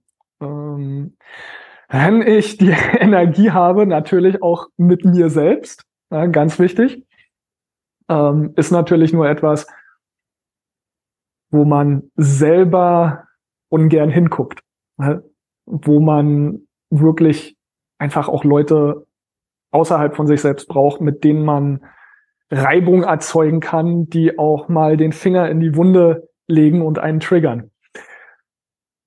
Ähm, was das angeht, ist, glaube ich, die, ja, das, was ich immer wieder sehe und das, wo das größte Potenzial drin liegt, tatsächlich ähm, zu gucken, okay, was ist eigentlich mein Traum? Ja, denn wie gesagt, ich kann super busy sein, ich kann eine Menge total guter Sachen machen, aber am Ende des Tages ist halt immer die Frage, ähm, wem oder was dienen diese Sachen und ist das jetzt wirklich zielführend zu dem, was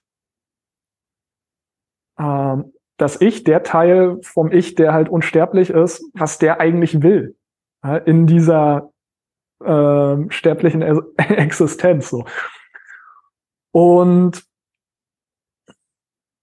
immer wieder abzugleichen, okay, was ist eigentlich mein Traum und ist das, was ich hier tue, dem wirklich dienlich? Ähm, jetzt ist natürlich die Frage, okay, woher weiß ich, was mein Traum ist?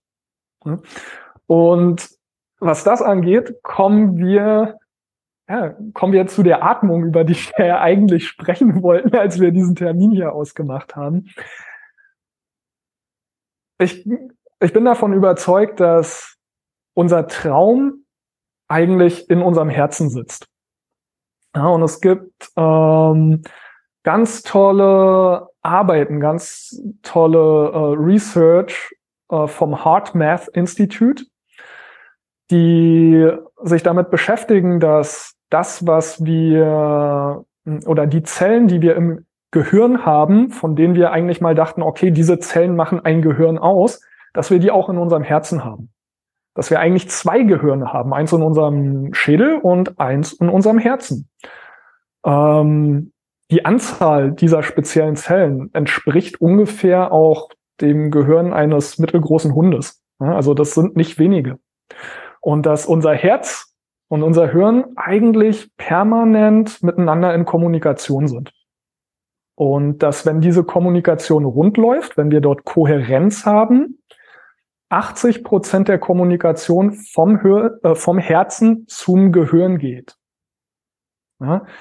Es ist also eigentlich so, dass das Herz sagt, da soll's hingehen, Und die Aufgabe unseres Hirns, unseres Verstandes, ist es dann, einen Weg zu finden, dorthin zu kommen.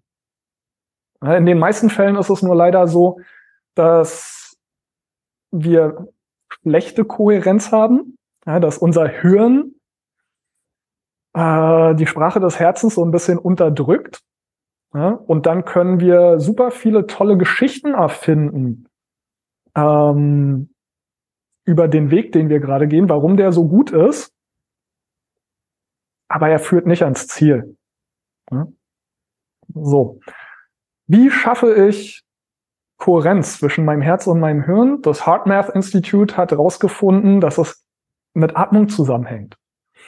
Wenn ich eine ruhige Atemfrequenz habe von sechs Sekunden einatmen, sechs Sekunden ausatmen, dann stellt sich Kohärenz zwischen meinem Herz und meinem Gehirn ein. Und dann sollte ich auch in der Lage sein, ähm, meinen Traum sozusagen zu hören. Ja, ganz praktisch. Ich kann mich hinsetzen, ich kann meinen Atem beruhigen, sechs Sekunden ein, sechs Sekunden aus. Und irgendwann, wenn ich merke, okay, ich fahre runter, ja, dieser Atem beunruhigt mich nicht. Ja, für Leute, die chronisch sehr schnell atmen, kann das erstmal ein bisschen bedrohlich sich anfühlen, wenn der Atem so runterreguliert wird. Und dann kann ich mich fragen, oder ich kann meinem Herz die Frage stellen, was ist eigentlich mein Traum? Was will ich eigentlich? Und in dem Moment, wo ich die Frage stelle, kommt die Antwort sofort. Ja, also es ist nicht erst die Antwort, dann kommt die Frage, sondern in dem Moment, wo ich die Frage formuliere, ist die Antwort da. Und wenn man sich nicht sicher ist, okay, ist das jetzt wirklich mein Herz, was mir hier die Antwort gibt, oder bilde ich mir was ein, rede ich mir das selber im Verstand ein, dann kann man einfach darauf hören, ob diese Antwort erklärt wird. Der Verstand will alles rationalisieren. Der Verstand will sofort sagen, du solltest es machen, weil. Ja, und immer wenn ein weil kommt, ein aber, oder eine Erklärung, du solltest das auf eine bestimmte Art und Weise machen, dann weiß man eigentlich, okay, das ist mein Verstand, der hier gerade redet. Das Herz erklärt sich nicht. Ja, wenn ich, ich gehe mal davon aus, dass du deine Frau liebst, ja, du wirst wahrscheinlich auch dein Kind, was auf dem Weg ist, jetzt schon lieben. Wenn ich dich frage, ja, äh, aber Tim, wieso liebst du die denn? Dann wirst du mich wahrscheinlich ein bisschen verdutzt angucken und sagen, wie soll ich denn das erklären? Das erklärt sich von selbst. Das ist einfach so. Das ist Liebe. Ja, das ist die Sprache des Herzens. Ja. Das heißt, wenn ich meinen Atem runterregulieren kann, wenn ich mich in diesen Zustand von Kohärenz zwischen meinem Herz und meinem Hirn versetzen kann, ja, dann kann ich mein Herz nicht nur fragen, sondern ich kann die Antwort auch hören. Ja, und dann kann ich natürlich abgleichen, okay, was will ich eigentlich und was mache ich? Ja, ist das, was ich mache oder wie ich es mache, ja, das ist auch noch mal viel entscheidender als das, was ich mache. Ähm, ist das meinem Traum dienlich? Und das ist der mit Abstand größte Hebel, den ich immer wieder, auf den ich immer wieder stoße. Ja, alles, was danach kommt, das wie mache ich Dinge und ähm, welche Dinge mache ich. Also das Wie und das Was wird vollkommen irrelevant, solange ich mir nicht über das Wieso im Klaren bin. Und das ist mein Traum, ja, den ich glaube, wir alle haben. Zumindest jeder, der deinen Podcast hört. Ja, da bin ich noch nicht, wir haben den alle, aber wenn alle kennen, das, ähm, da bin ich mir noch nicht so sicher. Das war schon unfassbar wertvoll und da gehen wir gleich noch weiter und einige Gedanken dazu. Also erstmal war es für mich sehr interessant. Ich bin ja mit der Frage dann reingegangen, okay, wie fragst du so, wie das Jahr 2022 war? Und dann hast du lange, lange nichts gesagt, gezögert, magst erst, ist gar nicht so interessant. Und das war schon eine sehr interessante Information. ähm, weil letztendlich ja bei dieser Frage wieder eine Geschichte erzählt wird, die ja für die Zukunft auch nicht wirklich relevant ist. Also jetzt im Coaching ist es schon wichtig, wo derjenige irgendwie herkommt, aber letztendlich wollen wir diesen Traum haben, der uns anzieht. Und es kann sogar passieren, in dem Moment, wo wir in der Vergangenheit so lange graben oder immer nur so reflektieren, ja. dass wir damit eine kohärente Geschichte erfinden, die verwechseln mit der wirklichen Wahrheit und uns damit eigentlich so ein bisschen knebeln. Also tatsächlich, das ist nur ein Gedanke jetzt, es kann ja, ja. sogar hilfreich sein, sich gar nicht erst wieder zu verstricken in der Vergangenheit, sondern eben die Erkenntnis zu realisieren, dass wir, dass jeder Moment ein life-changing Moment ist und wir theoretisch ja. und praktisch jeden Moment entscheiden können, eben uns zu unserem Traum zu bewegen und eben nicht in der Vergangenheit zu versacken. Also deine, deine Nicht-Antwort war, war da sehr, sehr wertvoll. Ja, ich fand die Frage ein bisschen schwer für. ja. ich konnte damit nicht so viel an, anfangen. Ich habe sie jetzt einfach mal etwas freier äh, beantwortet. Ähm, ja, es ist am Ende des Tages doch so, dass ähm, es ist abgedroschen und pauschal, aber es gibt halt nur das Jetzt. Ja? Und auch unsere Vergangenheit konstruieren wir uns doch. Ja? Wir hatten darüber vorhin gesprochen. Alleine wenn ich dich frage, was hast du heute gemacht? Das allermeiste davon wirst du mir verschweigen. Nicht, weil du das Böse meinst, sondern weil du es gar nicht erzählen kannst. Ja, die Zeit reicht dafür nicht. Ja, also konstruieren wir uns aus ganz wenigen Punkten aus unserer Vergangenheit etwas, was den Jetzt-Zustand unterstützt, was ihn erklärt. Ja, genauso können wir aber aus diesem Jetzt-Zustand heraus uns eine neue Vergangenheit konstruieren. Ja, wir können uns jetzt dafür entscheiden, uns zu verändern. Ja, ja, also das, was wir jetzt gerade ansprechen, wo, wo wir noch weiter drauf eingehen jetzt, äh, das Thema des Traums, das finde ich unfassbar äh, eben wichtig. Also einmal ein Zitat, was, wo ich auch immer drüber nachdenke, was ein Leitspruch ist, ist die Idee von, ähm, dass wir uns auf Ko Gesundheit konzentrieren, weil wo Gesundheit ist, kann eben keine Krankheit sein. Und das ist ähm, auch interessant, dass wir oft sehen, ah, wenn wir uns sehr stark eben auf Krankheit fokussieren, ja. dann können wir die eventuell verstärken, weil die Aufmerksamkeit eben noch dahin geht, wo wir den Fokus legen. Und wenn wir uns auf diesen ja. Traum oder auf Gesundheit eben fokussieren, dann verschwindet eben die Krankheit, weil sie nicht mehr dienlich ist, wenn wir uns Traum folgen. So, und ähm, Thema Herzkohärenz und dann diesen Ruf des Herzens folgen. Ähm, das ist mir jetzt so ein Haha-Herzensthema, weil ich das für den die Fähigkeit halte, die am aller, aller, aller wichtigsten ist und wichtiger werden wird. Weil wir leben jetzt in einer Zeit, wo wir unendlich viele Informationen haben, alles ja. super verwirrend, das wird immer schlimmer werden. Wir werden immer mehr mit künstlichen Intelligenzen und so weiter konfrontiert werden. Und der ich will nicht sagen der einzige Skill, aber die, die, eine der wichtigsten Fähigkeiten wird sein, Wahrheit zu erkennen, die in unseren Herzen liegt.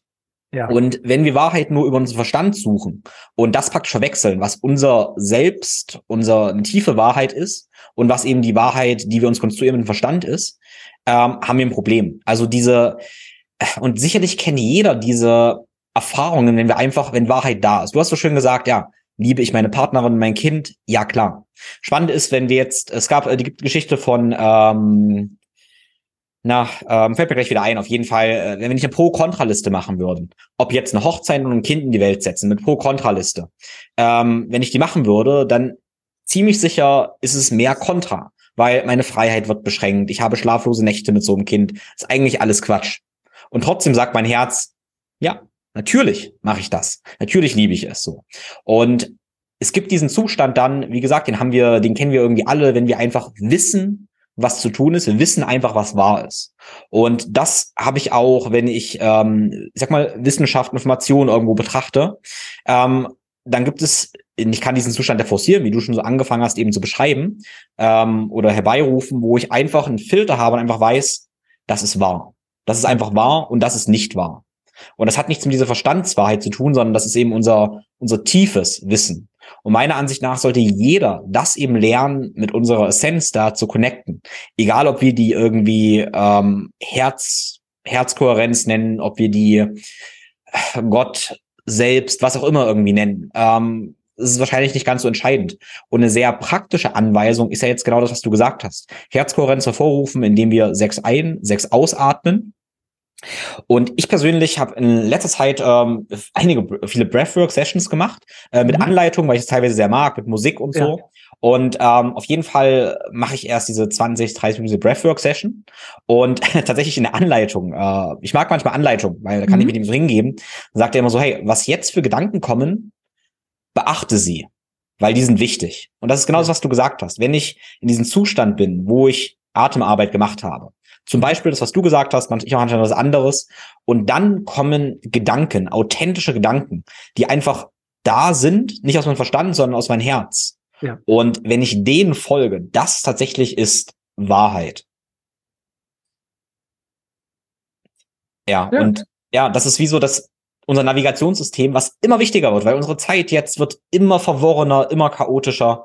Ähm, genau. Es ist der Kompass, den wir brauchen um zu navigieren. Stimme ich absolut mit dir überein. Ja, und du hast es, du hast gesagt, okay, sechs ein, sechs aus. Ähm, wie, was sind für dich andere ja, Tools und Taktiken? Klingt jetzt irgendwie da komisch, aber denn was Tools und Taktiken, um äh, da mehr deinen Traum zu finden? Das können vielleicht irgendwie Fragen sein. Oder was machst du im Coaching? Wie begleitest du Menschen, ihren, ihren Traum zu finden? Genauso wie ich es erklärt habe.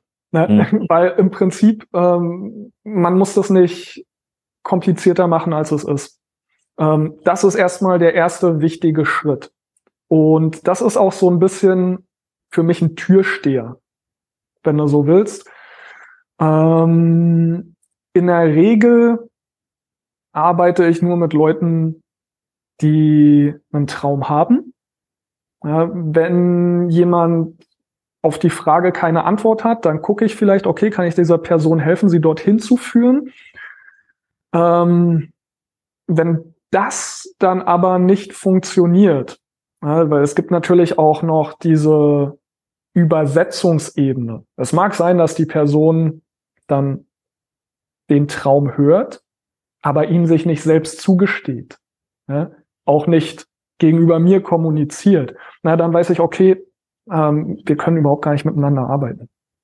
Ähm, und daran habe ich kein Interesse. Das ist nicht der richtige Zeitpunkt. Ähm, ja, aber wenn diese, der Kompass sozusagen gerichtet ist, dann ist es nur noch eine Frage, alles andere dem mh, hm, zuzuordnen. Ja. Genau. Ja. Und meistens ist, ist es auch so, dass ähm, Leute zu mir kommen, weil sie ganz konkrete Probleme haben. Es ist selten der Fall, dass Leute zu mir kommen und sagen, ey, weißt du was, eigentlich geht's mir relativ gut, aber ich habe gehört, du bist ein fitter Typ und äh, vielleicht könnte es mir noch besser gehen, lass uns zusammenarbeiten. In der Regel kommen die Leute schon, weil sie Verdauungsbeschwerden haben, weil sie Rücken- und Nackenschmerzen haben, ähm, weil es da, weil der Pain Teacher schon da ist. Ja, und dann ist es eher eine Frage zu gucken, okay, was ist jetzt gerade dienlich und wie kann ich das ähm, in eine Beziehung zu dem Traum stellen, so dass die Leute die Motivation haben. Weil klar, ich kann sagen, hier sind deine Hausaufgaben, du solltest dies, das, Ananas. Ja? Aber ich kann nicht äh, jeden Tag zwei Stunden neben den Leuten stehen und ihnen sagen, mach mal. Ja? Die Leute müssen selber machen. So, ich kann ja auch niemanden heilen. Ja, keiner von uns kann das. Wir können uns alle nur selber heilen. Aber dazu braucht es eine Motivation, dazu braucht es ein Motiv. Wieso mache ich das eigentlich? Und das Motiv, meiner Meinung nach, damit es wirklich langfristig funktioniert, nicht nur für einen Monat, nicht nur für drei Monate, muss etwas sein, dem ich mich zuwenden kann. Nicht nur etwas, vor dem ich weglaufe. Ja, und deshalb ist es dann so wichtig zu verstehen, okay, ich mache meine Hausaufgaben, wie auch immer die aussehen für ähm, den jeweiligen Klienten, weil ich diesen Traum habe. Ja, ich höre ihn, ich sehe ihn, das ist das, was ich eigentlich möchte und ich weiß, die Investition ja, energetisch die es mich jetzt vielleicht kostet, ähm, selber zu kochen, anstatt, keine Ahnung, schnell bei McDonalds ranzufahren, Ja, die Investition, die es mich jetzt kostet, äh, mich noch ein bisschen zu bewegen, obwohl der Bürotag schon so lang war, die wird sich bezahlt machen ich finde, äh, was ich dann gerne eben anbringe, ist so dieses Gefühl, ähm, diese kleinen Dinge in eine Relation zu setzen. Also könnte sein, okay, deine Aufgabe ist jetzt nicht mehr 22 Uhr zu snacken. Und ähm, das ist in dem Moment irgendwie echt schwer, vielleicht. Okay. Ja. Und dann sagen wir einfach mal, der Traum ist es aber, ein ganz toller Vater zu sein. Ähm, und ich weiß, ähm, ich bin kein gutes Vorbild, wenn ich das eben tue, ich stehe nicht zu meinem Wort und so weiter. Und der Punkt ist, wenn ich mich an diesen Traum erinnere, dieses ein toller Vater zu sein oder hey, in 30 Jahren mit meinen Enkeln zu spielen, ja. Und in dem Moment, wo ich diesen Snack zum Stück Schokolade greife, dann wirkt das auf mich immer regelrecht lächerlich. Also wenn ich denke, okay, ähm, was ist jetzt wichtiger? Dieser Traum, äh, dieses, keine Ahnung, den Berg besteigen, in 30 Jahren mit den Enkeln spielen oder dieses Stück Schokolade essen. Ähm, genau. Ist dann sehr interessant, wenn man, wie diese Relationen sich sofort ändern und wie Total. alles tatsächlich dann mehr oder weniger leicht wird. Ja. Ja. Ja. Ja, super spannend. Ich denke, das war schon erstmal sehr, sehr hilfreich. Äh, ja, wir hatten das Thema Atmung immer wieder angesprochen und du hattest eben auch äh, bei mir im Vorgespräch gesagt, ja, dass Atmung für dich auch ein Schlüssel ist äh, zu eben zu ganz, ganz vielen Bereichen ja. und hattest auch die vier Doktoren angesprochen. Die vier Doktoren ist ein ähm, ja auch gedanklicher Rahmen, ähm, der sehr wertvoll ist ähm, und da wäre praktisch die Frage, okay, was sind die vier Doktoren? Wie kommunizierst mhm. du das? Wie kann uns das praktisch helfen und warum ist Atmung ein Schlüssel zu diesen vier Doktoren? Genau.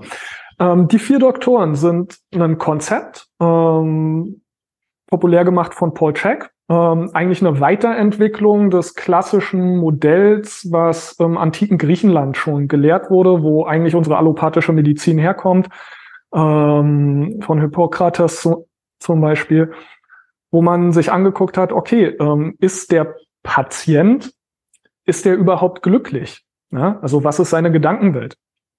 Ähm, ist der denn vernünftig? Ja, kriegt er genug Essen und ist dieses Essen gesund? Ähm, hat dieser Patient überhaupt Erholung?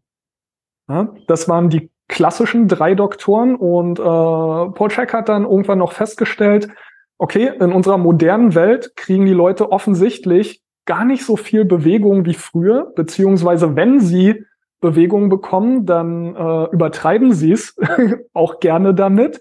Wir müssen noch äh, einen vierten Bereich uns angucken und das ist Bewegung. Ja? Wir haben also die vier Doktoren, ähm, unsere Gedankenwelt, äh, Mindset, Paul Check nennt das dann halt Dr. Happy.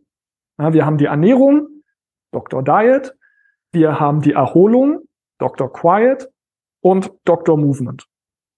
Ähm, und als Modell finde ich das unglaublich hilfreich. Ich benutze das auch, weil es mir einfach dienlich ist.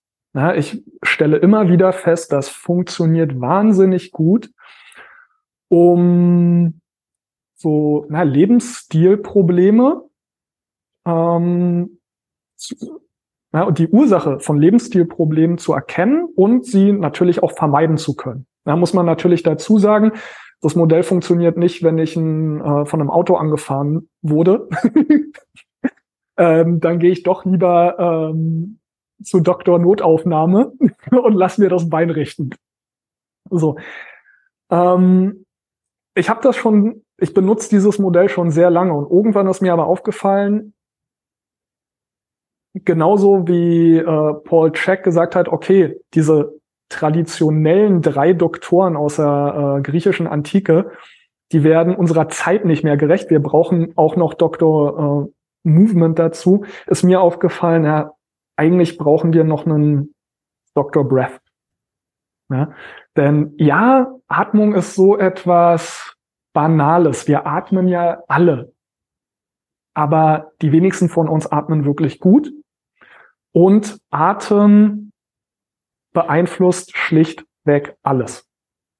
Es gibt diesen tollen Spruch, du kannst drei Wochen ohne Nahrung äh, überleben, du kannst drei Tage ohne Wasser überleben, aber du kannst halt keine drei Minuten ohne überleben, ohne zu atmen. Weil das so wichtig ist, ordnen sich alle anderen Systeme in unserem Körper und auch mentale Systeme, wenn du so willst, dem einfach unter. Ja? Man könnte auch sagen, Atem ist sozusagen die Sprechstundenhilfe, die dir die, äh, die dir die, die Tür zu Dr. Diet, Dr. Quiet, Dr. Movement ähm, aufschließt.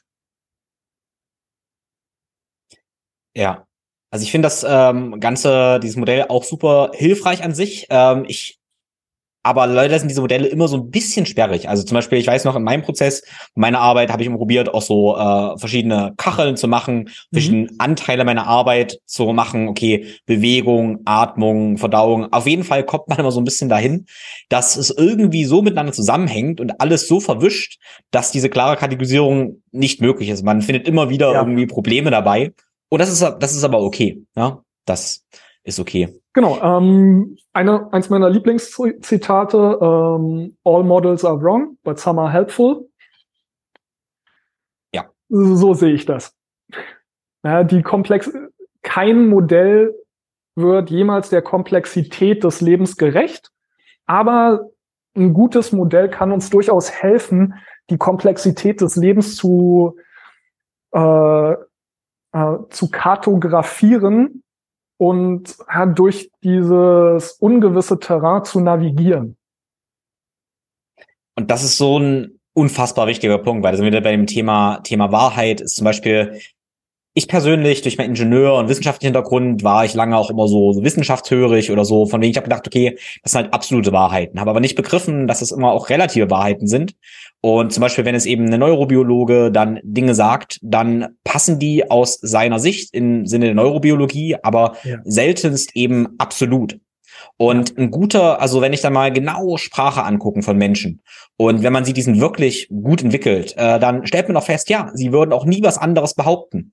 Ähm, von Menschen, die da nicht so bewusst sind, stellt man aber fest, ja, sie verstehen das nicht, dass ihre Wahrheit immer nur in ihrem Kontext ist endlich, endlich wahr. Ja. Das ist ganz interessant zu beobachten.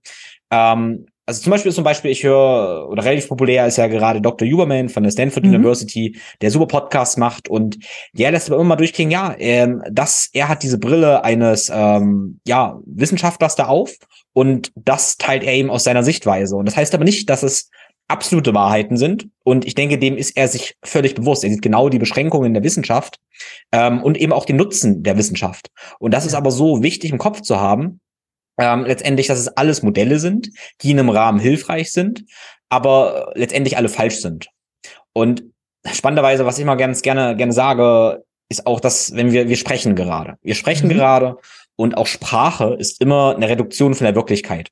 Ja. Also ein Erfahrungsraum ist immer größer als das, wenn wir dann eben drüber sprechen.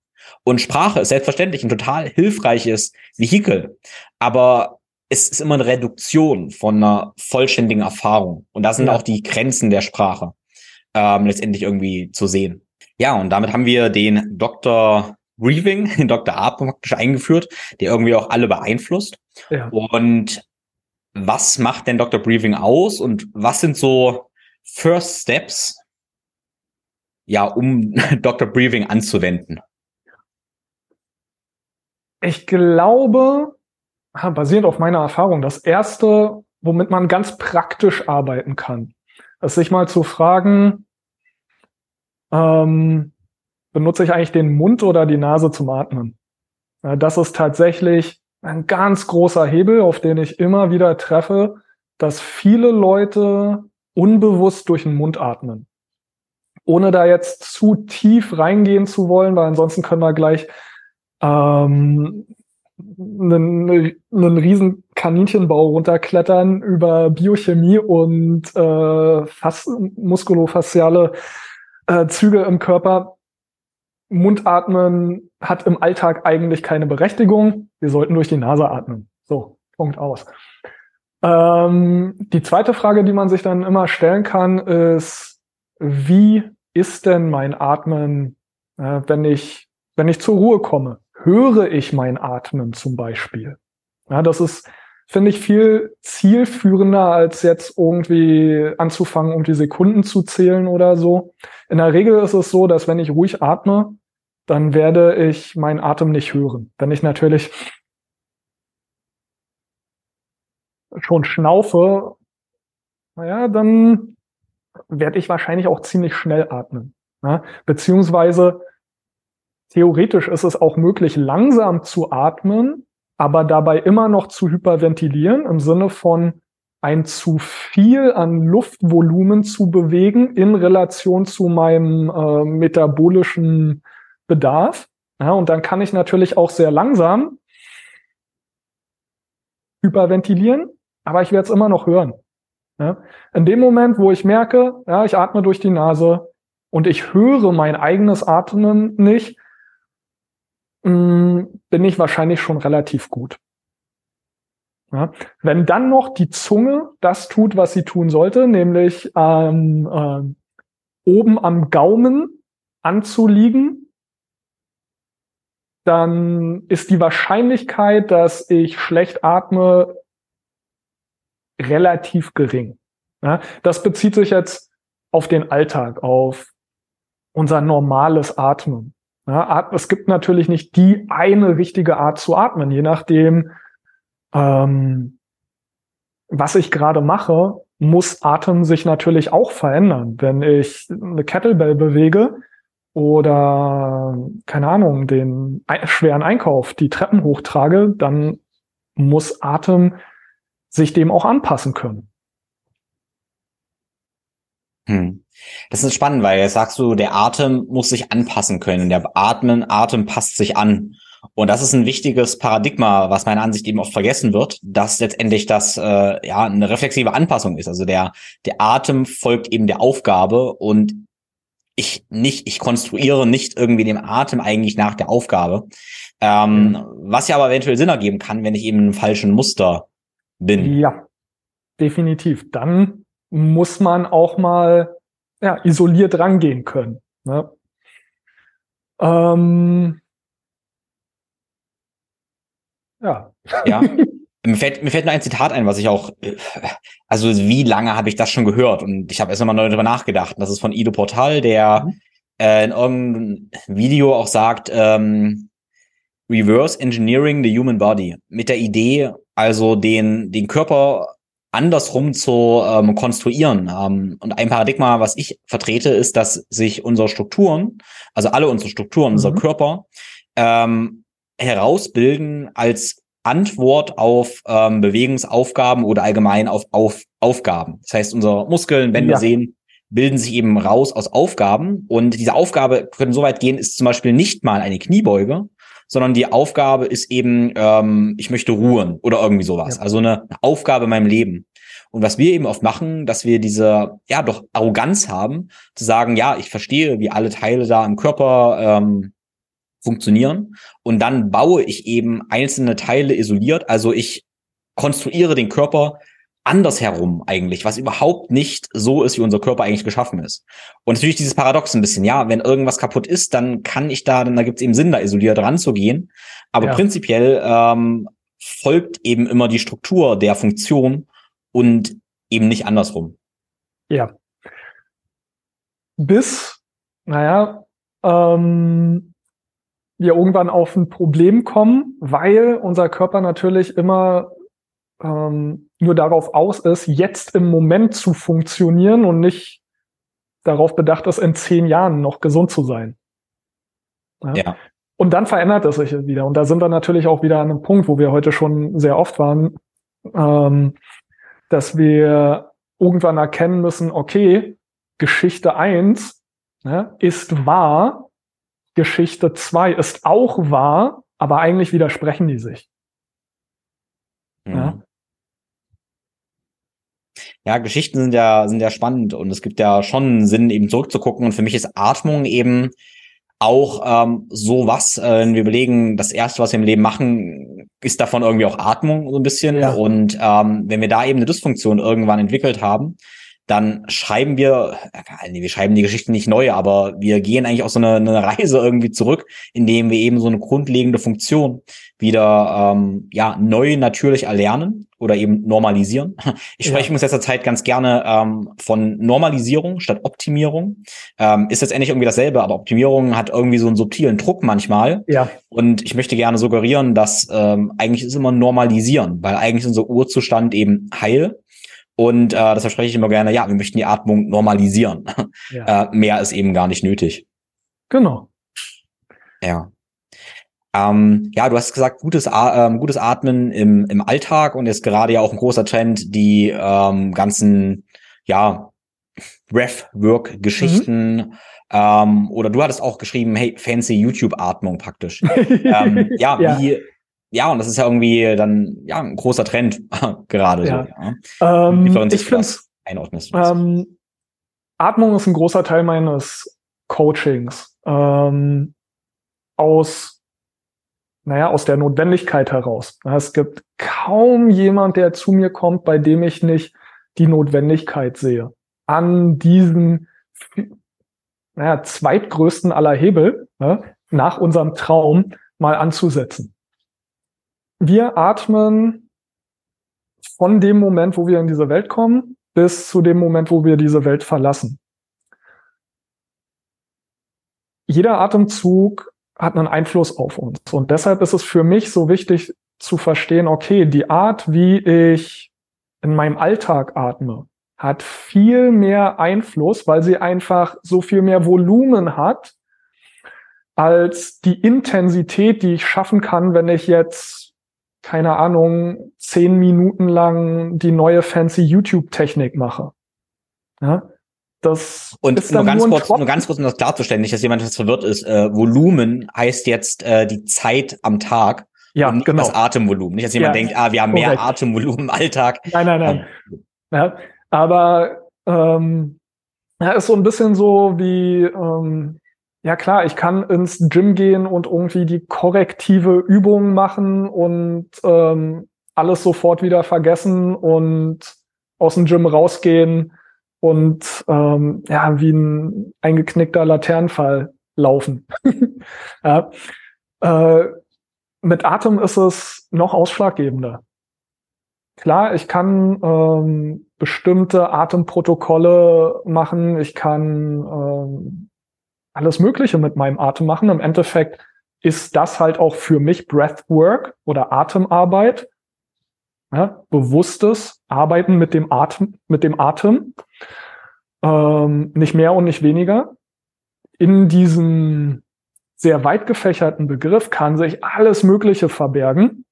Weshalb es mich immer so ein bisschen schmunzeln lässt, wenn ähm, Leute dann sagen, ja, sie machen Breathwork. Das ist ja auch. Das ist, das ist wie seit, mit Meditieren übrigens. Das ist genau, genau. wie ich meditiere. Exakt. ja, ist ja seit ein paar Jahren so ein bisschen ein gehyptes Thema, Breathwork. Und dann stelle ich fest, ja, eigentlich benutzen sie nur eine einzige Technik ähm, und benutzen die als One-Size-Fits-All-Approach. So. Klar, es ist Breathwork, es gehört damit rein, aber es gibt so viel mehr. Und wie gesagt, wie wir im Alltag atmen, hat einfach den, den, den größten Einfluss. Ja. Ja, ja was sind, ähm, ich würde gerne von dir so, du hast es schon gesagt, okay, durch die Nase atmen, ähm, mhm. so vielleicht noch drei, vier, drei, vier Tipps und ähm, mhm. als Einstieg jetzt direkt in die, in die Alltagsatmung als Indikatoren. Leise atmen war auch einer. Und ich frage das auch so, weil äh, ich hatte es in anderen Gespräch eben schon mal erzählt, dass ähm, ich auch fehlgeleitet wurde, sage ich mal, durch, äh, weil ich Yoga irgendwann angefangen hatte vor, mhm. ich weiß nicht, zehn Jahren oder so. Und dann war ich der Meinung, weil dann auch gesagt wurde, ja, die Tiefe deiner Atmung bestimmt die Tiefe deines Lebens und so weiter und so fort. Und ich dachte auf jeden Fall, ähm, ja, ich muss, wie ich meine Yoga. Entschuldigung, dass ich hier gleich reingrätsche. Ja. Da sind wir wieder, waren wir heute auch schon mal bei diesem Grundsatzfrage was ist denn tiefe Atmung? Genau, und das, genau, ähm, tatsächlich das ist ein Thema, was auch ähm, Timo Niesner in einem Podcast mit mir so wunderschön erklärt hat. Ich würde gerne deine ähm, Ansicht davon auch noch, auch noch wissen. Aber ich jedenfalls ähm, dachte dann, ähm, ich müsste, ich wäre nur, ganz ehrlich, ich dachte, ich bin nur ein guter Mensch, wenn ich bei jedem Atemzug bewusst vollständig ein und vollständig aus den ganzen Tag atme.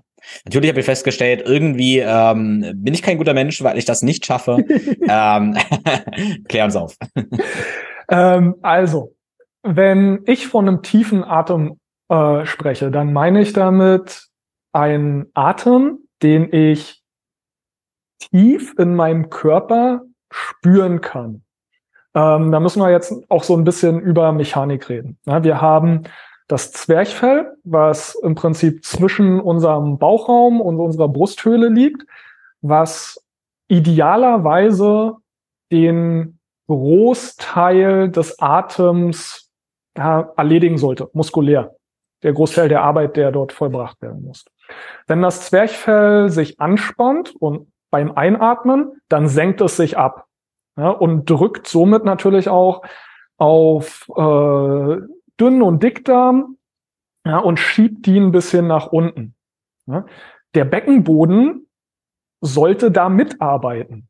Ja, das Zwerchfell bewegt sich nicht alleine, sondern das Zwerchfell arbeitet in einem Team im Körper und der Rest des Teams muss halt verstehen, ah, alles klar, das Zwerchfell bewegt sich, hier muss ich mich ein bisschen mitbewegen.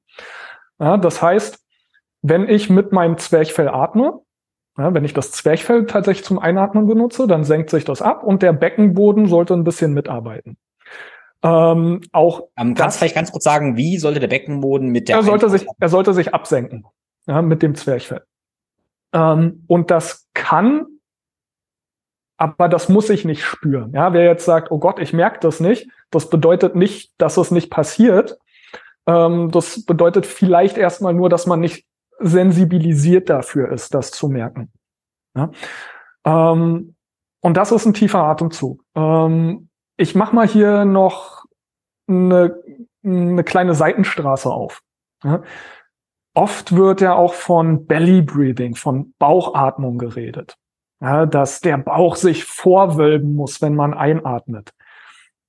Ja, ist gar nicht so zielführend meiner Meinung nach, denn weder sind die Lungen, ne, in die ich die Luft ja bekommen will, im Bauch, noch ist das Zwerchfell im Bauch.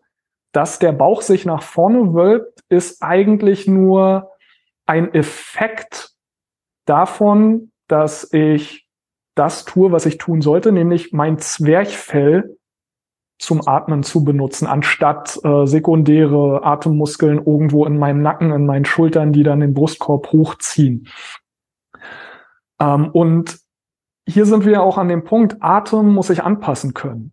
Je größer mein Bedarf an Rumpfstabilität vor allen Dingen ist, desto weniger kann ich es mir erlauben, meinen Bauch jetzt äh, locker zu lassen und großartig rauszuwölben. Ja. Ähm, aber nichtsdestotrotz, ja, wenn ich mit dem Zwerchfell atme, ja, dann werde ich diese Bewegung auch spüren. und das kann ich bis in meinen Beckenboden spüren. und weil das halt, wenn wir aufrecht stehen, der Beckenboden unten ist, ist das ein tiefer Atemzug dann, den ich tief in meinem Körper merke. Das bedeutet aber nicht, dass der Atemzug voluminös sein muss.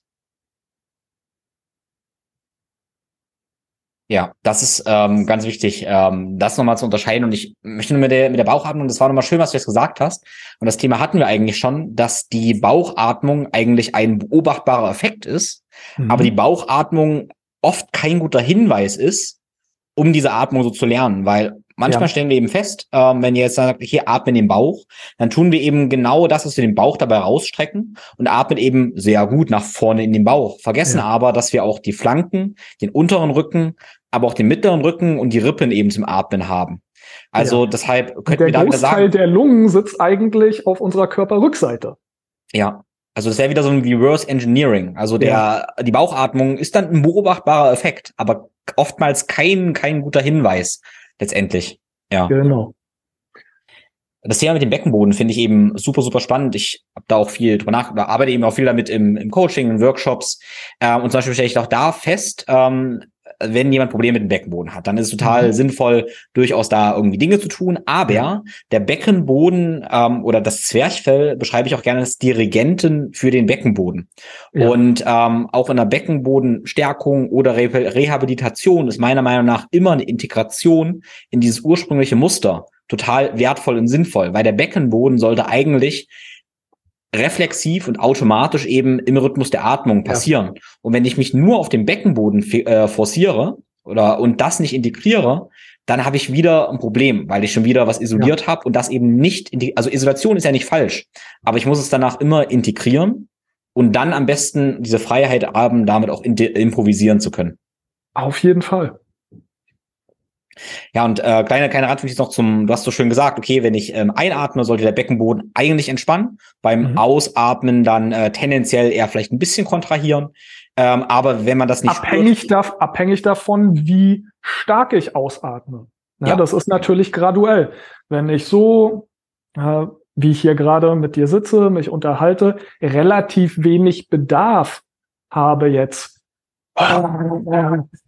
wirklich bis zum Ende kraftvoll auszuatmen, naja, dann wird er sich halt nur wenig mitbewegen. Genau. Ja? Wenn ich natürlich aus welchem Grund auch immer ähm, meine Lungen vollständig leeren will, also was streng genommen ohnehin gar nicht geht, ansonsten kollabieren sie, aber zumindest so weit, wie ich es willentlich kann, klar, dann wird er irgendwann auch mehr mitarbeiten müssen.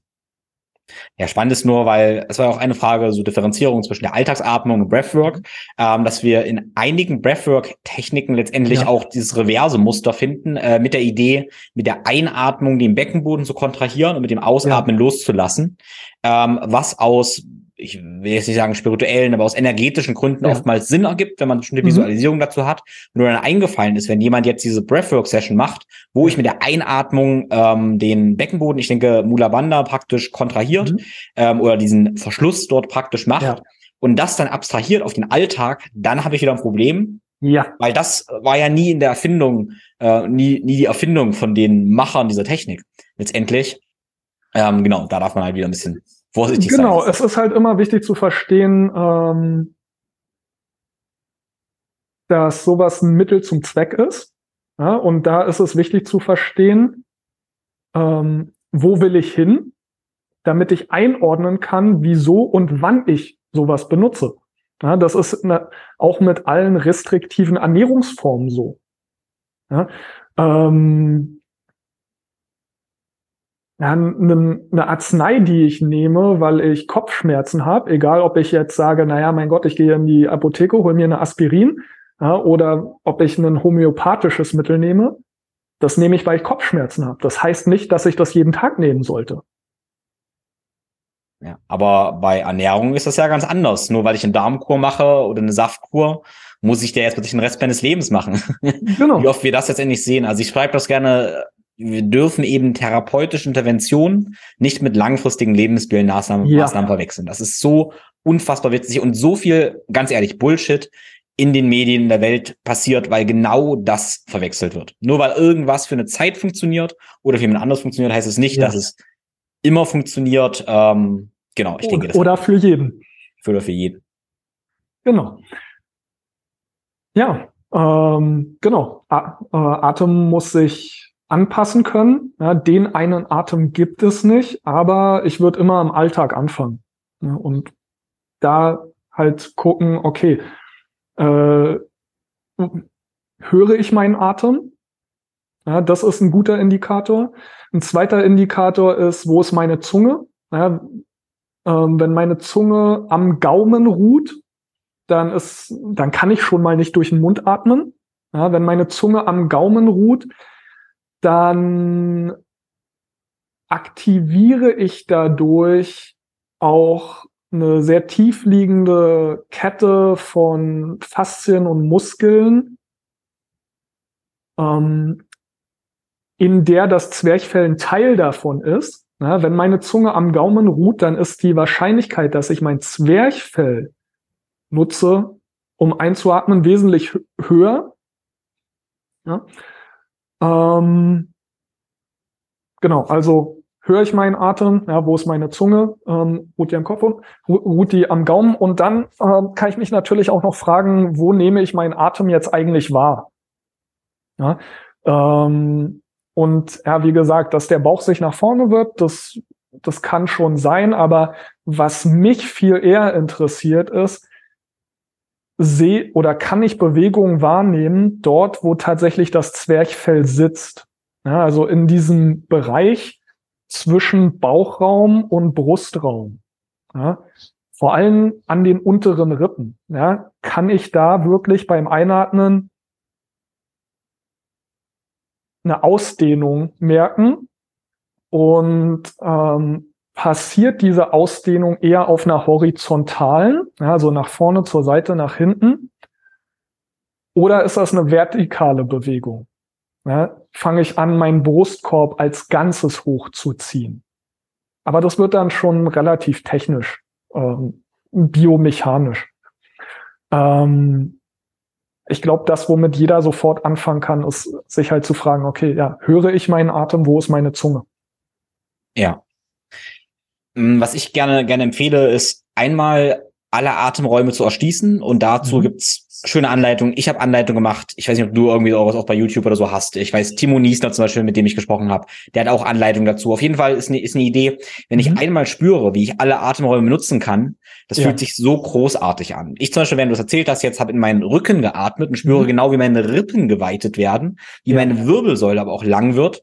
Und das fühlt sich unfassbar gut an. Und ich sehe sehr, sehr Fall. großen, das ist wieder jetzt ein, so ein Metaprinzip, sehr, sehr großen Wert in diesen Referenzerfahrungen. Also einmal diese Erfahrung haben, ganz ehrlich, wie gut kann ich mich fühlen?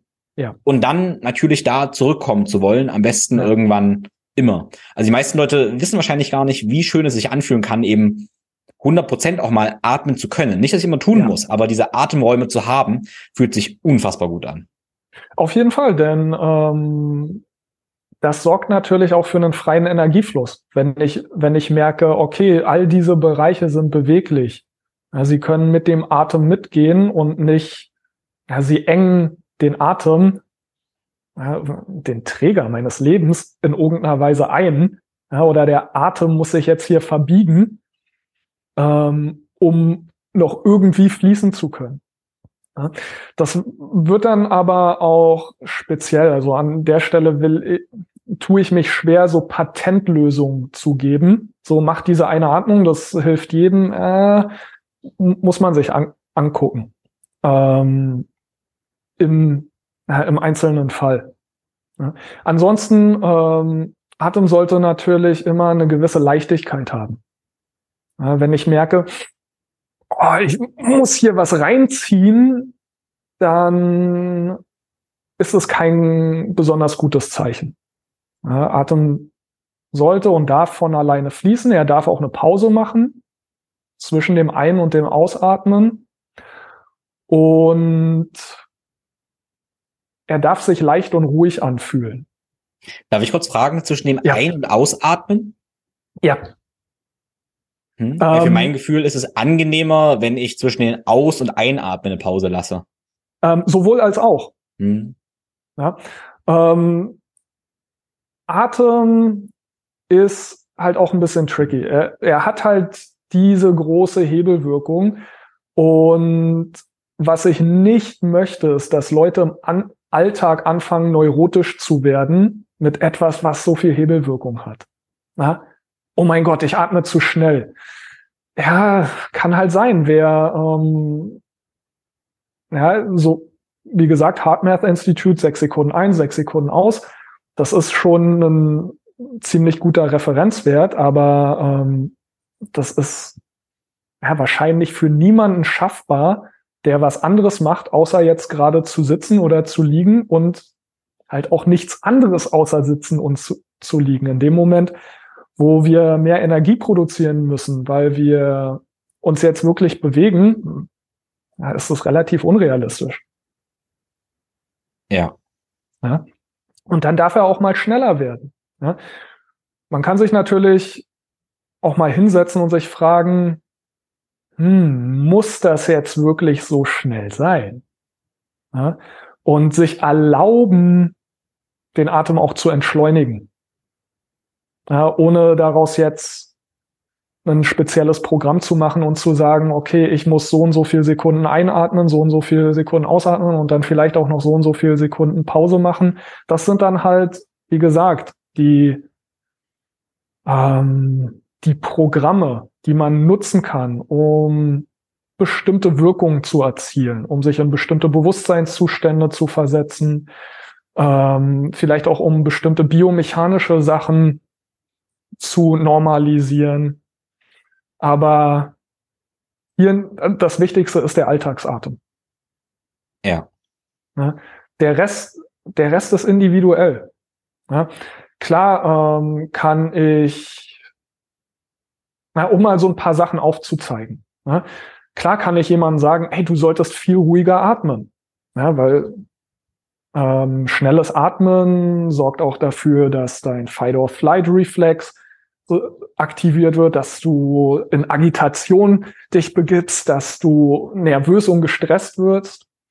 Aber wenn diese Person zum Beispiel ähm, bestimmte unterbewusste Denkweisen hat, Programmierung, die dafür sorgen, dass sie gestresst ist, und ich dann sage, ja, atmen mal langsamer, dann wird das Ganze neurotisch. Wenn diese Person ähm, total übersäuert ist aufgrund einer Ernährung, die nicht für sie, naja, optimal ist, sozusagen, dann will der Körper natürlich diese Säure loswerden. Ja, und der schnellste Weg, wie er das kann, ist nun mal Kohlendioxid abatmen. Na, dann einfach zu sagen, naja, du musst langsamer atmen, ist ein gut gemeinter Ratschlag, aber ähm, er sorgt dann eventuell nicht dafür, dass es besser wird, sondern nur, dass die Person noch neurotischer wird. Ja, da muss man dann halt wirklich diesen ganzheitlichen äh, Blick benutzen und zu gucken, okay, was ist jetzt der Hebel, mit dem ich hier ansetzen kann? Das war gerade sehr hilfreich, denke ich, was du noch gesagt hast, äh, weil ein Paradigma, was, was ich eben vertrete, ist, dass der Körper unter den Umständen, also erstmal, wo er herkommt und in dem Umständen, ja. wo er jetzt gerade ist, immer das Beste probiert und macht, ja. was er eben tun kann. Und ja. das Atemmus zum Beispiel, was jetzt da ist, das äh, ist eben aktuell die beste Lösung in den Umständen. Und da gibt zu einem gewissen Maß irgendwie auch Sinn und den dürfen wir eben erforschen. Und ähm, genau, wenn das eben die Kompensationsstrategie ist, um vielleicht mit dieser Übersäuerung umzugehen, ja, dann ähm, ist das eine sinnvolle Adaptation. Und das dürfen wir immer im, im Blick haben. Ja. Und ich denke, das ist ein ganz wichtiges Paradigma, da zu gucken. Und ich stelle fest, auch das gibt eben Menschen auch Hoffnung, äh, wenn, also was Hoffnung, aber ein gutes Gefühl. Also ähm, es ist oft, dass Leute eben zu mir kommen und sagen, oh, ich bin kaputt, ich bin falsch, ich bin völlig kaputt, ich bin einfach ein schlechter Mensch. Und meine Ansicht ist erstmal, hey, du, du bist dein Körper, der macht genau das, was du eben von ihm verlangst, der ist perfekt adaptiert, aber eben die Umstände oder, oder warum auch immer, warum er das macht. Wir finden heraus, warum er das gemacht hat. Da ist alles okay, der ist ganz effizient. Ähm, und das ist so dieses positive Paradigma, was ich im ganzen Medizinsystem oftmals eben, eben leider nicht sehe. Ja. Genau, zumindest äh, in weiten Teilen der allopathischen Medizin. Ja. Ja.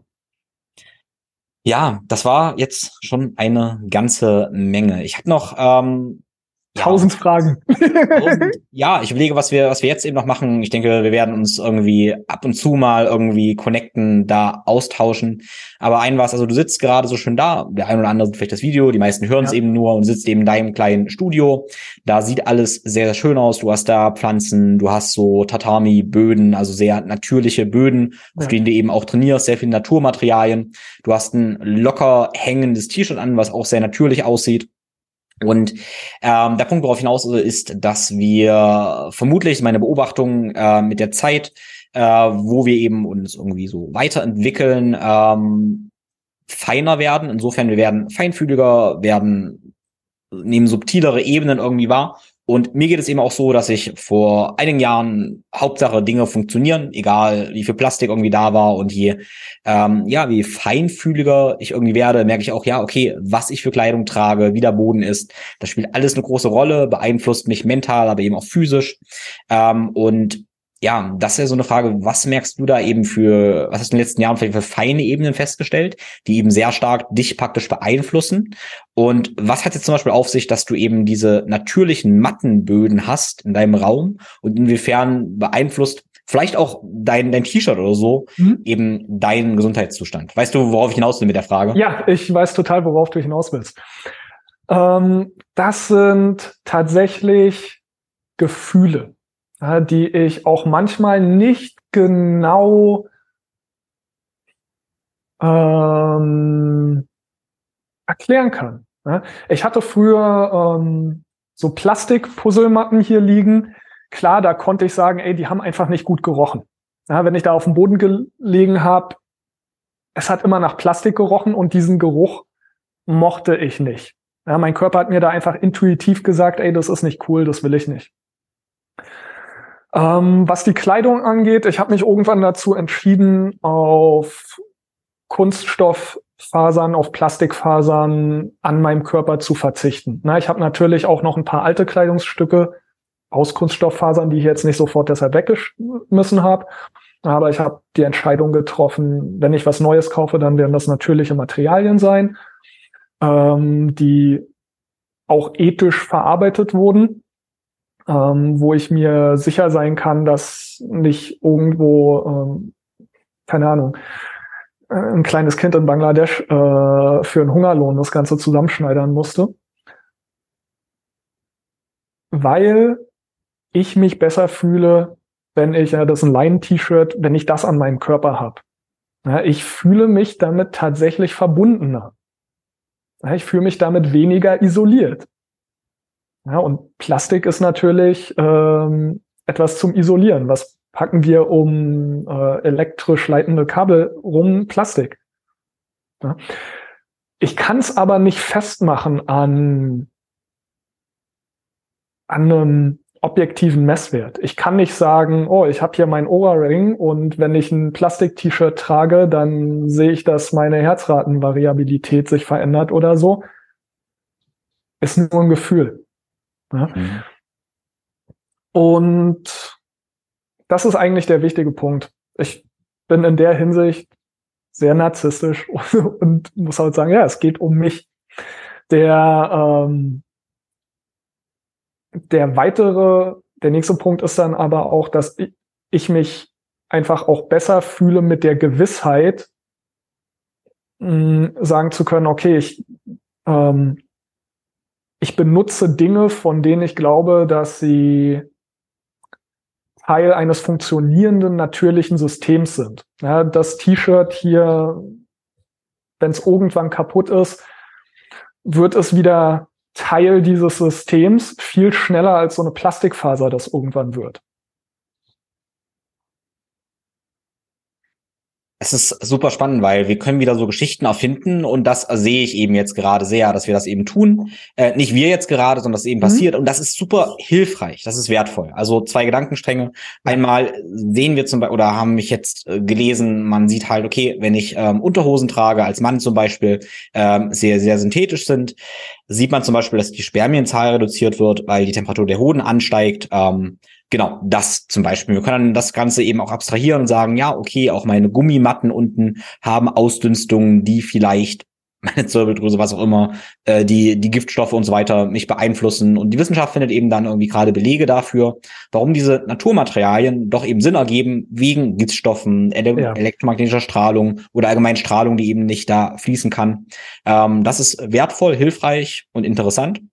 Ähm, Genau, und dann ist es eben dieses Gefühl. Und ich finde es interessant, ähm, wir haben ja, ich weiß nicht, wie, inwiefern der Hörer jetzt mit Kinesiologie praktisch vertraut ist, aber kinesiologisch austesten kann man Dinge mit Krafttests. Ähm, was zum Beispiel, okay, ich mache einen Krafttest ähm, und da könnte ich zum Beispiel gucken, okay, ich habe ein Stück Plastik in der Hand und ich habe ein Stück ähm, Holz in der Hand macht das eine mich stärker oder schwächer. Ja. Ähm, und genauso könnte ich, und dann kann ich sagen, abstrahieren und sagen, okay, ich mache mein Kettlebell-Training auf ähm, in einem Gym in Kunstlicht mit auf meiner Gummimatte oder eben vielleicht draußen Sonnenlicht äh, auf dem Gras oder auf deiner Tatami-Matte und würde ja da im Sinne von diesen kinesiologischen Tests auch, finde ich, wieder mehr Kraft in diesen Naturmaterialien haben. Und ich bin sicher, die Wissenschaft wird dafür noch irgendwie Begründungen finden. Aber wir haben eben ja diese Körperweisheit oder diese Herzintelligenz, die uns das eigentlich auch schon sagt. Und meine eine Aussage ähm, oder eine, eine Empfehlung ist eben einerseits in sich reinzuspüren, auf dieses Gefühl mhm. zu hören, aber, jetzt kommt das große Aber, ich weiß natürlich, dass ganz viele Menschen eben das gar nicht, gar nicht spüren. Die sagen, die spüren sich rein, aber da sagt niemand was. Und dann sage ich gerne, ja, okay, gar kein Problem, mach's trotzdem. Also mach's insofern trotzdem, nimm trotzdem Naturmaterialien. Dein Körper merkt den Effekt, und dein Gehirn kann vielleicht gerade noch nicht die Geschichte dazu konstruieren, ja. aber dein Körper merkt schon den Effekt. Also im Zweifel lieber Naturmaterialien. Das zwei Gedanken dazu, äh, weil ich es eben auch sehr, sehr stark merke, obwohl ich gerade auch meine Gummiböden noch habe, aber merke, ähm, dass sie mir nicht ganz so gut tun wie natürlicher Boden, aber ich akzeptiere das im Moment. Und vielleicht noch, noch ein Aspekt jetzt, weil du hast mit dem T-Shirt angesprochen, hast mhm. Leinen angesprochen, hast auch gesagt, wo es herkommt. Und ein was, was ich eben ähm, glaube, ist eben, dass es gibt verschiedene Begriffe dafür. Karma mag ich ganz gerne. Ähm, ohne es jetzt genau definieren zu wollen oder zu müssen, auch nicht müssen oder so, ist ja. die Idee, was steckt da eigentlich drin? Also steckt da auch Liebe und ein funktionierendes Ökosystem und so weiter da drin? Oder steckt da eben Kinderarbeit, Leid hin? Weil vieles, was wir ja. eben haben, ist ja nicht ermittelbar. Also mittelbar heißt für mich, ich, ich sag mal, ich esse ein Tier, ich habe es getötet, ich sehe das direkt. Unmittelbar bedeutet für mich, ich kaufe ein Fleisch und sehe aber gar nicht, was da irgendwie dranhängt. Und aber ich glaube, dass wir dieses Karma, diese Geschichte, die damit drin steckt, trotzdem in uns aufnehmen, egal ob wir das T-Shirt das eben tragen oder eben irgendwas essen. Und ich glaube, dass das ein ganz, ganz großer Punkt eben zu Gesundheit, zur Heilung eben praktisch auch ist, sich über diese, wir könnten sagen, karmischen Konsequenzen Gedanken zu machen. Ja, ähm, ich glaube nur nicht, und das ist natürlich Glauben, äh, ich habe dazu keine Doppelblindstudie. ähm, ich glaube, dass wir dieses Karma in uns aufnehmen können, dass wir, dass es aber, ich glaube aber nicht, dass es ein Imperativ ist. Äh, Im Sinne von, der wichtige Punkt ist, glaube ich, dass wir uns dessen bewusst sind. Ja, denn ich, ja, Entschuldigung, ich wollte mich gerade nämlich korrigieren, genau mit diesem Punkt. Entschuldigung, erzähl ja, weiter, aber ich wollte genau, genau das noch. Äh, denn ich glaube, in, also wir sind ja nicht losgelöst. Wir sind ja nicht keine autarken, ähm, äh, ja, ke keine autarken Wesen hier. Wir bewegen uns in dieser Welt. Wir können uns nicht davon loslösen, wie die Welt jetzt nun mal ist. Ja, wir haben keine Möglichkeit zu sagen, ich verzichte jetzt komplett auf ähm, irgendetwas, ja, karmisch Schlechtes, Unethisches. Ähm, denn selbst wenn du sagst, ja, okay, ich möchte ähm, keine Nicht-Bio-Lebensmittel mehr essen, an irgendeinem Punkt in dieser Kette ähm, ist wieder alles verwoben. Ja, das Auto ja, oder der Laster, der deine Bio-Lebensmittel zu dir gebracht hat, ja, der fährt halt auch mit, äh, mit Benzin oder mit Diesel. So, wo kommt das her? Ja, selbst wenn du sagst, ja, okay, habe ich keinen Bock mehr drauf, ich äh, habe jetzt meinen eigenen Garten, ähm, dann wirst du dich trotzdem nicht aus dieser Welt herauslösen. Und wenn du lange genug suchst, wirst du wieder einen Punkt finden, wo du feststellst, oh scheiße, ähm, ja, vielleicht ist es die Hake oder der Spaten, den ich benutze, um den Garten umzugraben, der hat irgendwo auch ein schlechtes Karma. Und deshalb glaube ich, dass der wichtige Punkt tatsächlich eher das Bewusstsein ist. Ja, zu verstehen, ja, okay, ich mache das, was in meiner, ähm, in meiner Macht steht. Ich kann nicht die Welt verändern. Ich mache das, wo ich merke, ich habe tatsächlich einen Handlungsspielraum, der einen Unterschied macht. Und das ist auch ein ganz wichtiger Punkt, um glücklich zu sein, zu verstehen, okay, woran kann ich etwas ändern, so dass ich tatsächlich ein, äh, eine Wirkung, eine Selbstwirkung, eine Selbstverwirklichung auch spüre. Klar kann ich mir den ganzen Tag Nachrichten reinfahren darüber, wie schlecht die Welt ist und mich dann fühlen wie, ich bin hilflos. Ich kann nichts dagegen tun, dass in, keine Ahnung, in, in Brasilien der Amazonas abgeholzt wird, in Australien äh, Buschfeuer wüten und ich kann nichts tun oder ich kann mich darauf fokussieren, äh, mal genau hinzugucken, äh, was passiert in meinem eigenen Umfeld und was kann ich jetzt tun. Selbstwirksam zu werden und ja, da anzufangen, wo ich tatsächlich etwas bewirken kann. Ja, das hast du sehr schön gesagt und ich denke, dass mit diesen karmischen Konsequenzen, das ist auch so ein Gedanke, mit dem man sich auseinandersetzen kann. Und ähm, genau, ja. Ähm, du hast gesagt, äh, wir können nicht die Welt verändern, ähm, hast das aber nochmal in Relation gesetzt, weil ich würde sagen, ja, wir verändern, das ist, glaube ich, wichtig zu verstehen, wir verändern immer die Welt. Ja. Und eben doch nicht. Das ist dieses Paradox. Also wir sind unendlich wichtig, aber eigentlich doch wieder nicht wichtig. Ähm, Auf ja. jeden Fall fängt die Veränderung halt bei uns an. Ja. Ja, wunderschön. Ich denke, das war ein ziemlich spannender Deep Dive. Ähm, ja, wir haben jetzt viel über den Traum gesprochen. Wenn du auf dein Herz hörst, was ja. ist dein Traum oder einer deiner Träume?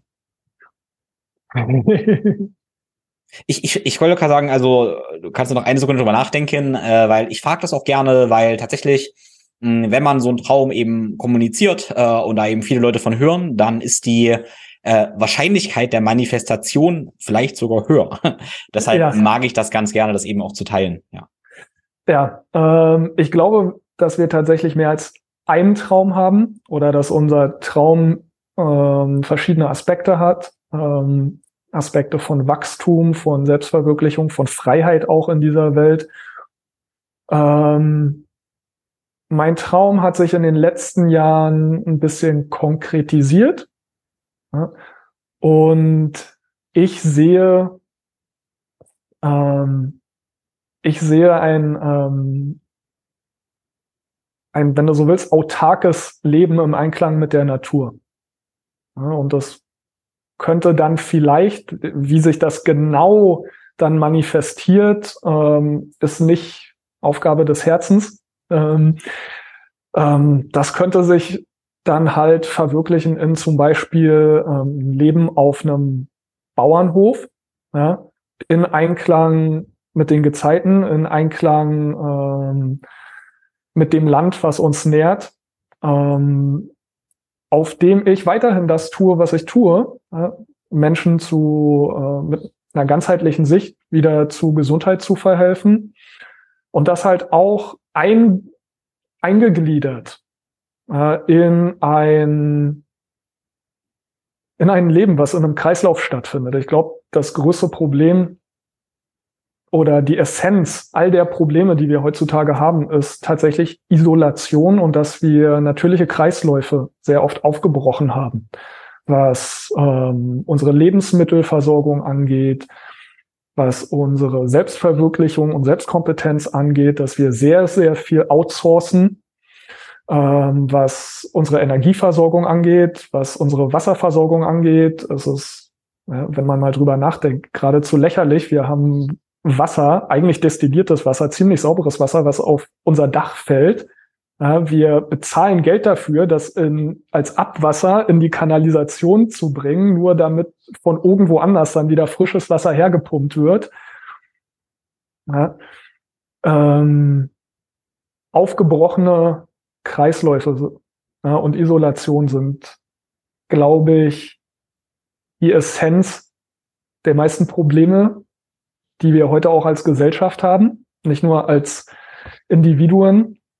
Und ah, mein Traum ist es, ein Leben zu führen, was in Harmonie mit diesen natürlichen Kreisläufen ist. Und das auch mit Menschen zu teilen. Vielen, vielen lieben Dank fürs Teilen. Also ganz viel von diesem Traum resoniert sehr, sehr mit mir. Ähm, ich persönlich habe diesen Traum dazu noch, ähm, was autark angeht oder dass wir alles melden haben wollen. Ich würde gern, ich begreife uns als Kollektiv eben auch sehr gerne als gemeinsam irgendwie Organismus, wo auch durchaus ja. jeder. Autark war das falsche Wort. Ja, okay. ja. Ähm, natürlich nicht ich alleine. Hm. Das funktioniert nicht. Wir äh, brauchen die Gemeinschaft dafür. Wie gesagt, Isolation ist ja das Problem. Äh, aber autark im Sinne von, dass es äh, selbstversorgend funktioniert. Ja, dass man einen Ort hat, der aus sich herausschöpfen kann und der nicht von irgendwo anders ähm, abziehen muss. Und das ist so, weil das ist wieder so ein, so ein Prinzip, was eigentlich so logisch, also wenn wir das zum Beispiel auf unsere individuelle Gesundheit abstrahieren, dann ist nämlich genau das Problem, dass wir irgendwie woanders was abziehen, dass wir also nicht den Kreislauf betrachten. Ja. Und das sehen wir aber eben auch global, dass wir also auf Kosten von anderen irgendwo was abziehen. Ja. Leider jetzt in unserer Zeit darauf kommen, dass wenn wir was anderes abziehen, leider in der Konsequenz eben von uns selber auch was abziehen. Ähm, genau, also das, was du so wunderschön beschrieben hast, jetzt im Sinne von einem Hof, das sehen wir eben individuell und das sehen wir aber eben auch global. Also ja. Ja. Ja, wunder, wunder, wunderschön. Ähm, ich danke dir vielmals für das wunderschönen Gespräch. Hat mich sehr, sehr gefreut, sehr bereichert. Und äh, wer uns bis hierhin gefolgt hat, denke ich, der oder die wurde praktisch auch bereichert, hat einiges zum Nachdenken. Ähm, du bist in Berlin. Ähm, erzähl Korrekt. mal bitte, wie man mit dir, mit dir arbeiten kann. Äh, man erreicht mich am besten über meine Website. Das ist embodied-education.com. Ähm, ich habe auch ein Instagram, Embodied Education. Und über diese beiden Kanäle bin ich ziemlich einfach zu erreichen. Ja, man kann mir eine E-Mail schreiben und von da kann man dann erstmal gucken, ähm, wie es zusammenpasst. In dieser Episode erfährst du konkret, was ist Heilung? Was ist Gesundheit und wofür ist Gesundheit gut? Was ist Wahrheit und wie erkennst du Wahrheit? Warum brauchst du einen Traum und wie findest du den Traum? Was ist Herzkohärenz? Warum beeinflusst Atmung jeden Aspekt deiner Gesundheit? Und wie solltest du im Alltag atmen? Vielen lieben Dank fürs Zuhören. Ich hoffe, das war für dich. Vielen lieben Dank fürs Zuhören.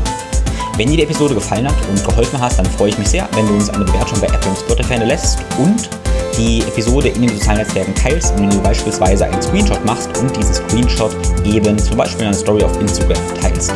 Vielen lieben Dank dafür. Damit ich dir jede Woche eine neue, inspirierende Episode liefern kann, bin ich sehr dankbar über die Unterstützung von Sponsoren. Sponsoren sind alles Unternehmen, die ich sehr schätze, die ich eben selber benutze und mit deren Philosophie ich auf einer Wellenlänge bin. Der Sponsor dieser Episode ist Smains. Smains bedeutet kleine Heilige oder auch Small Saints und so nannten die Azteken Vitalpilze. Ich persönlich liebe Vitalpilze als natürlicher Schützer in Zeiten erhöhter Beanspruchung. Mich fasziniert die adaptogene Wirkung. Das bedeutet, dass Vitalpilze normalisieren und ausgleichen, ohne unphysiologisch zu hemmen oder zu stimulieren, wie es zum Beispiel Medikamente oder bestimmte Nährstoffe tun können. Mein Vitalpilzhersteller des Vertrauens ist halt Smains. Probiere selbst mal eine oder mehrere der vier Säulen von Smains aus. Also Fokus, Moon, Night oder auch Balance. Mit meinem Code TIM5, das ist groß, T-I-M 5, sparst du 5% auf der Seite smains.de-tim, das ist S-M-A-I-N-T-S.de-tim. Alle meine Empfehlungen findest du immer auf www.thinkforgrow.com-empfehlungen. Um tiefer in meine Gedanken- und Bewegungswelt einzusteigen, schau dir sehr gerne meine Online-Kurse an und auch meine Live-Seminare. Da kannst du als Profi, aber auch als Endverbraucher von meinen Bewegungs- und Bewegungskonzepten lernen. So, nun wünsche ich dir eine wunderschöne Woche. Schließ noch einmal die Augen, so wie du dich ausfährst. Atme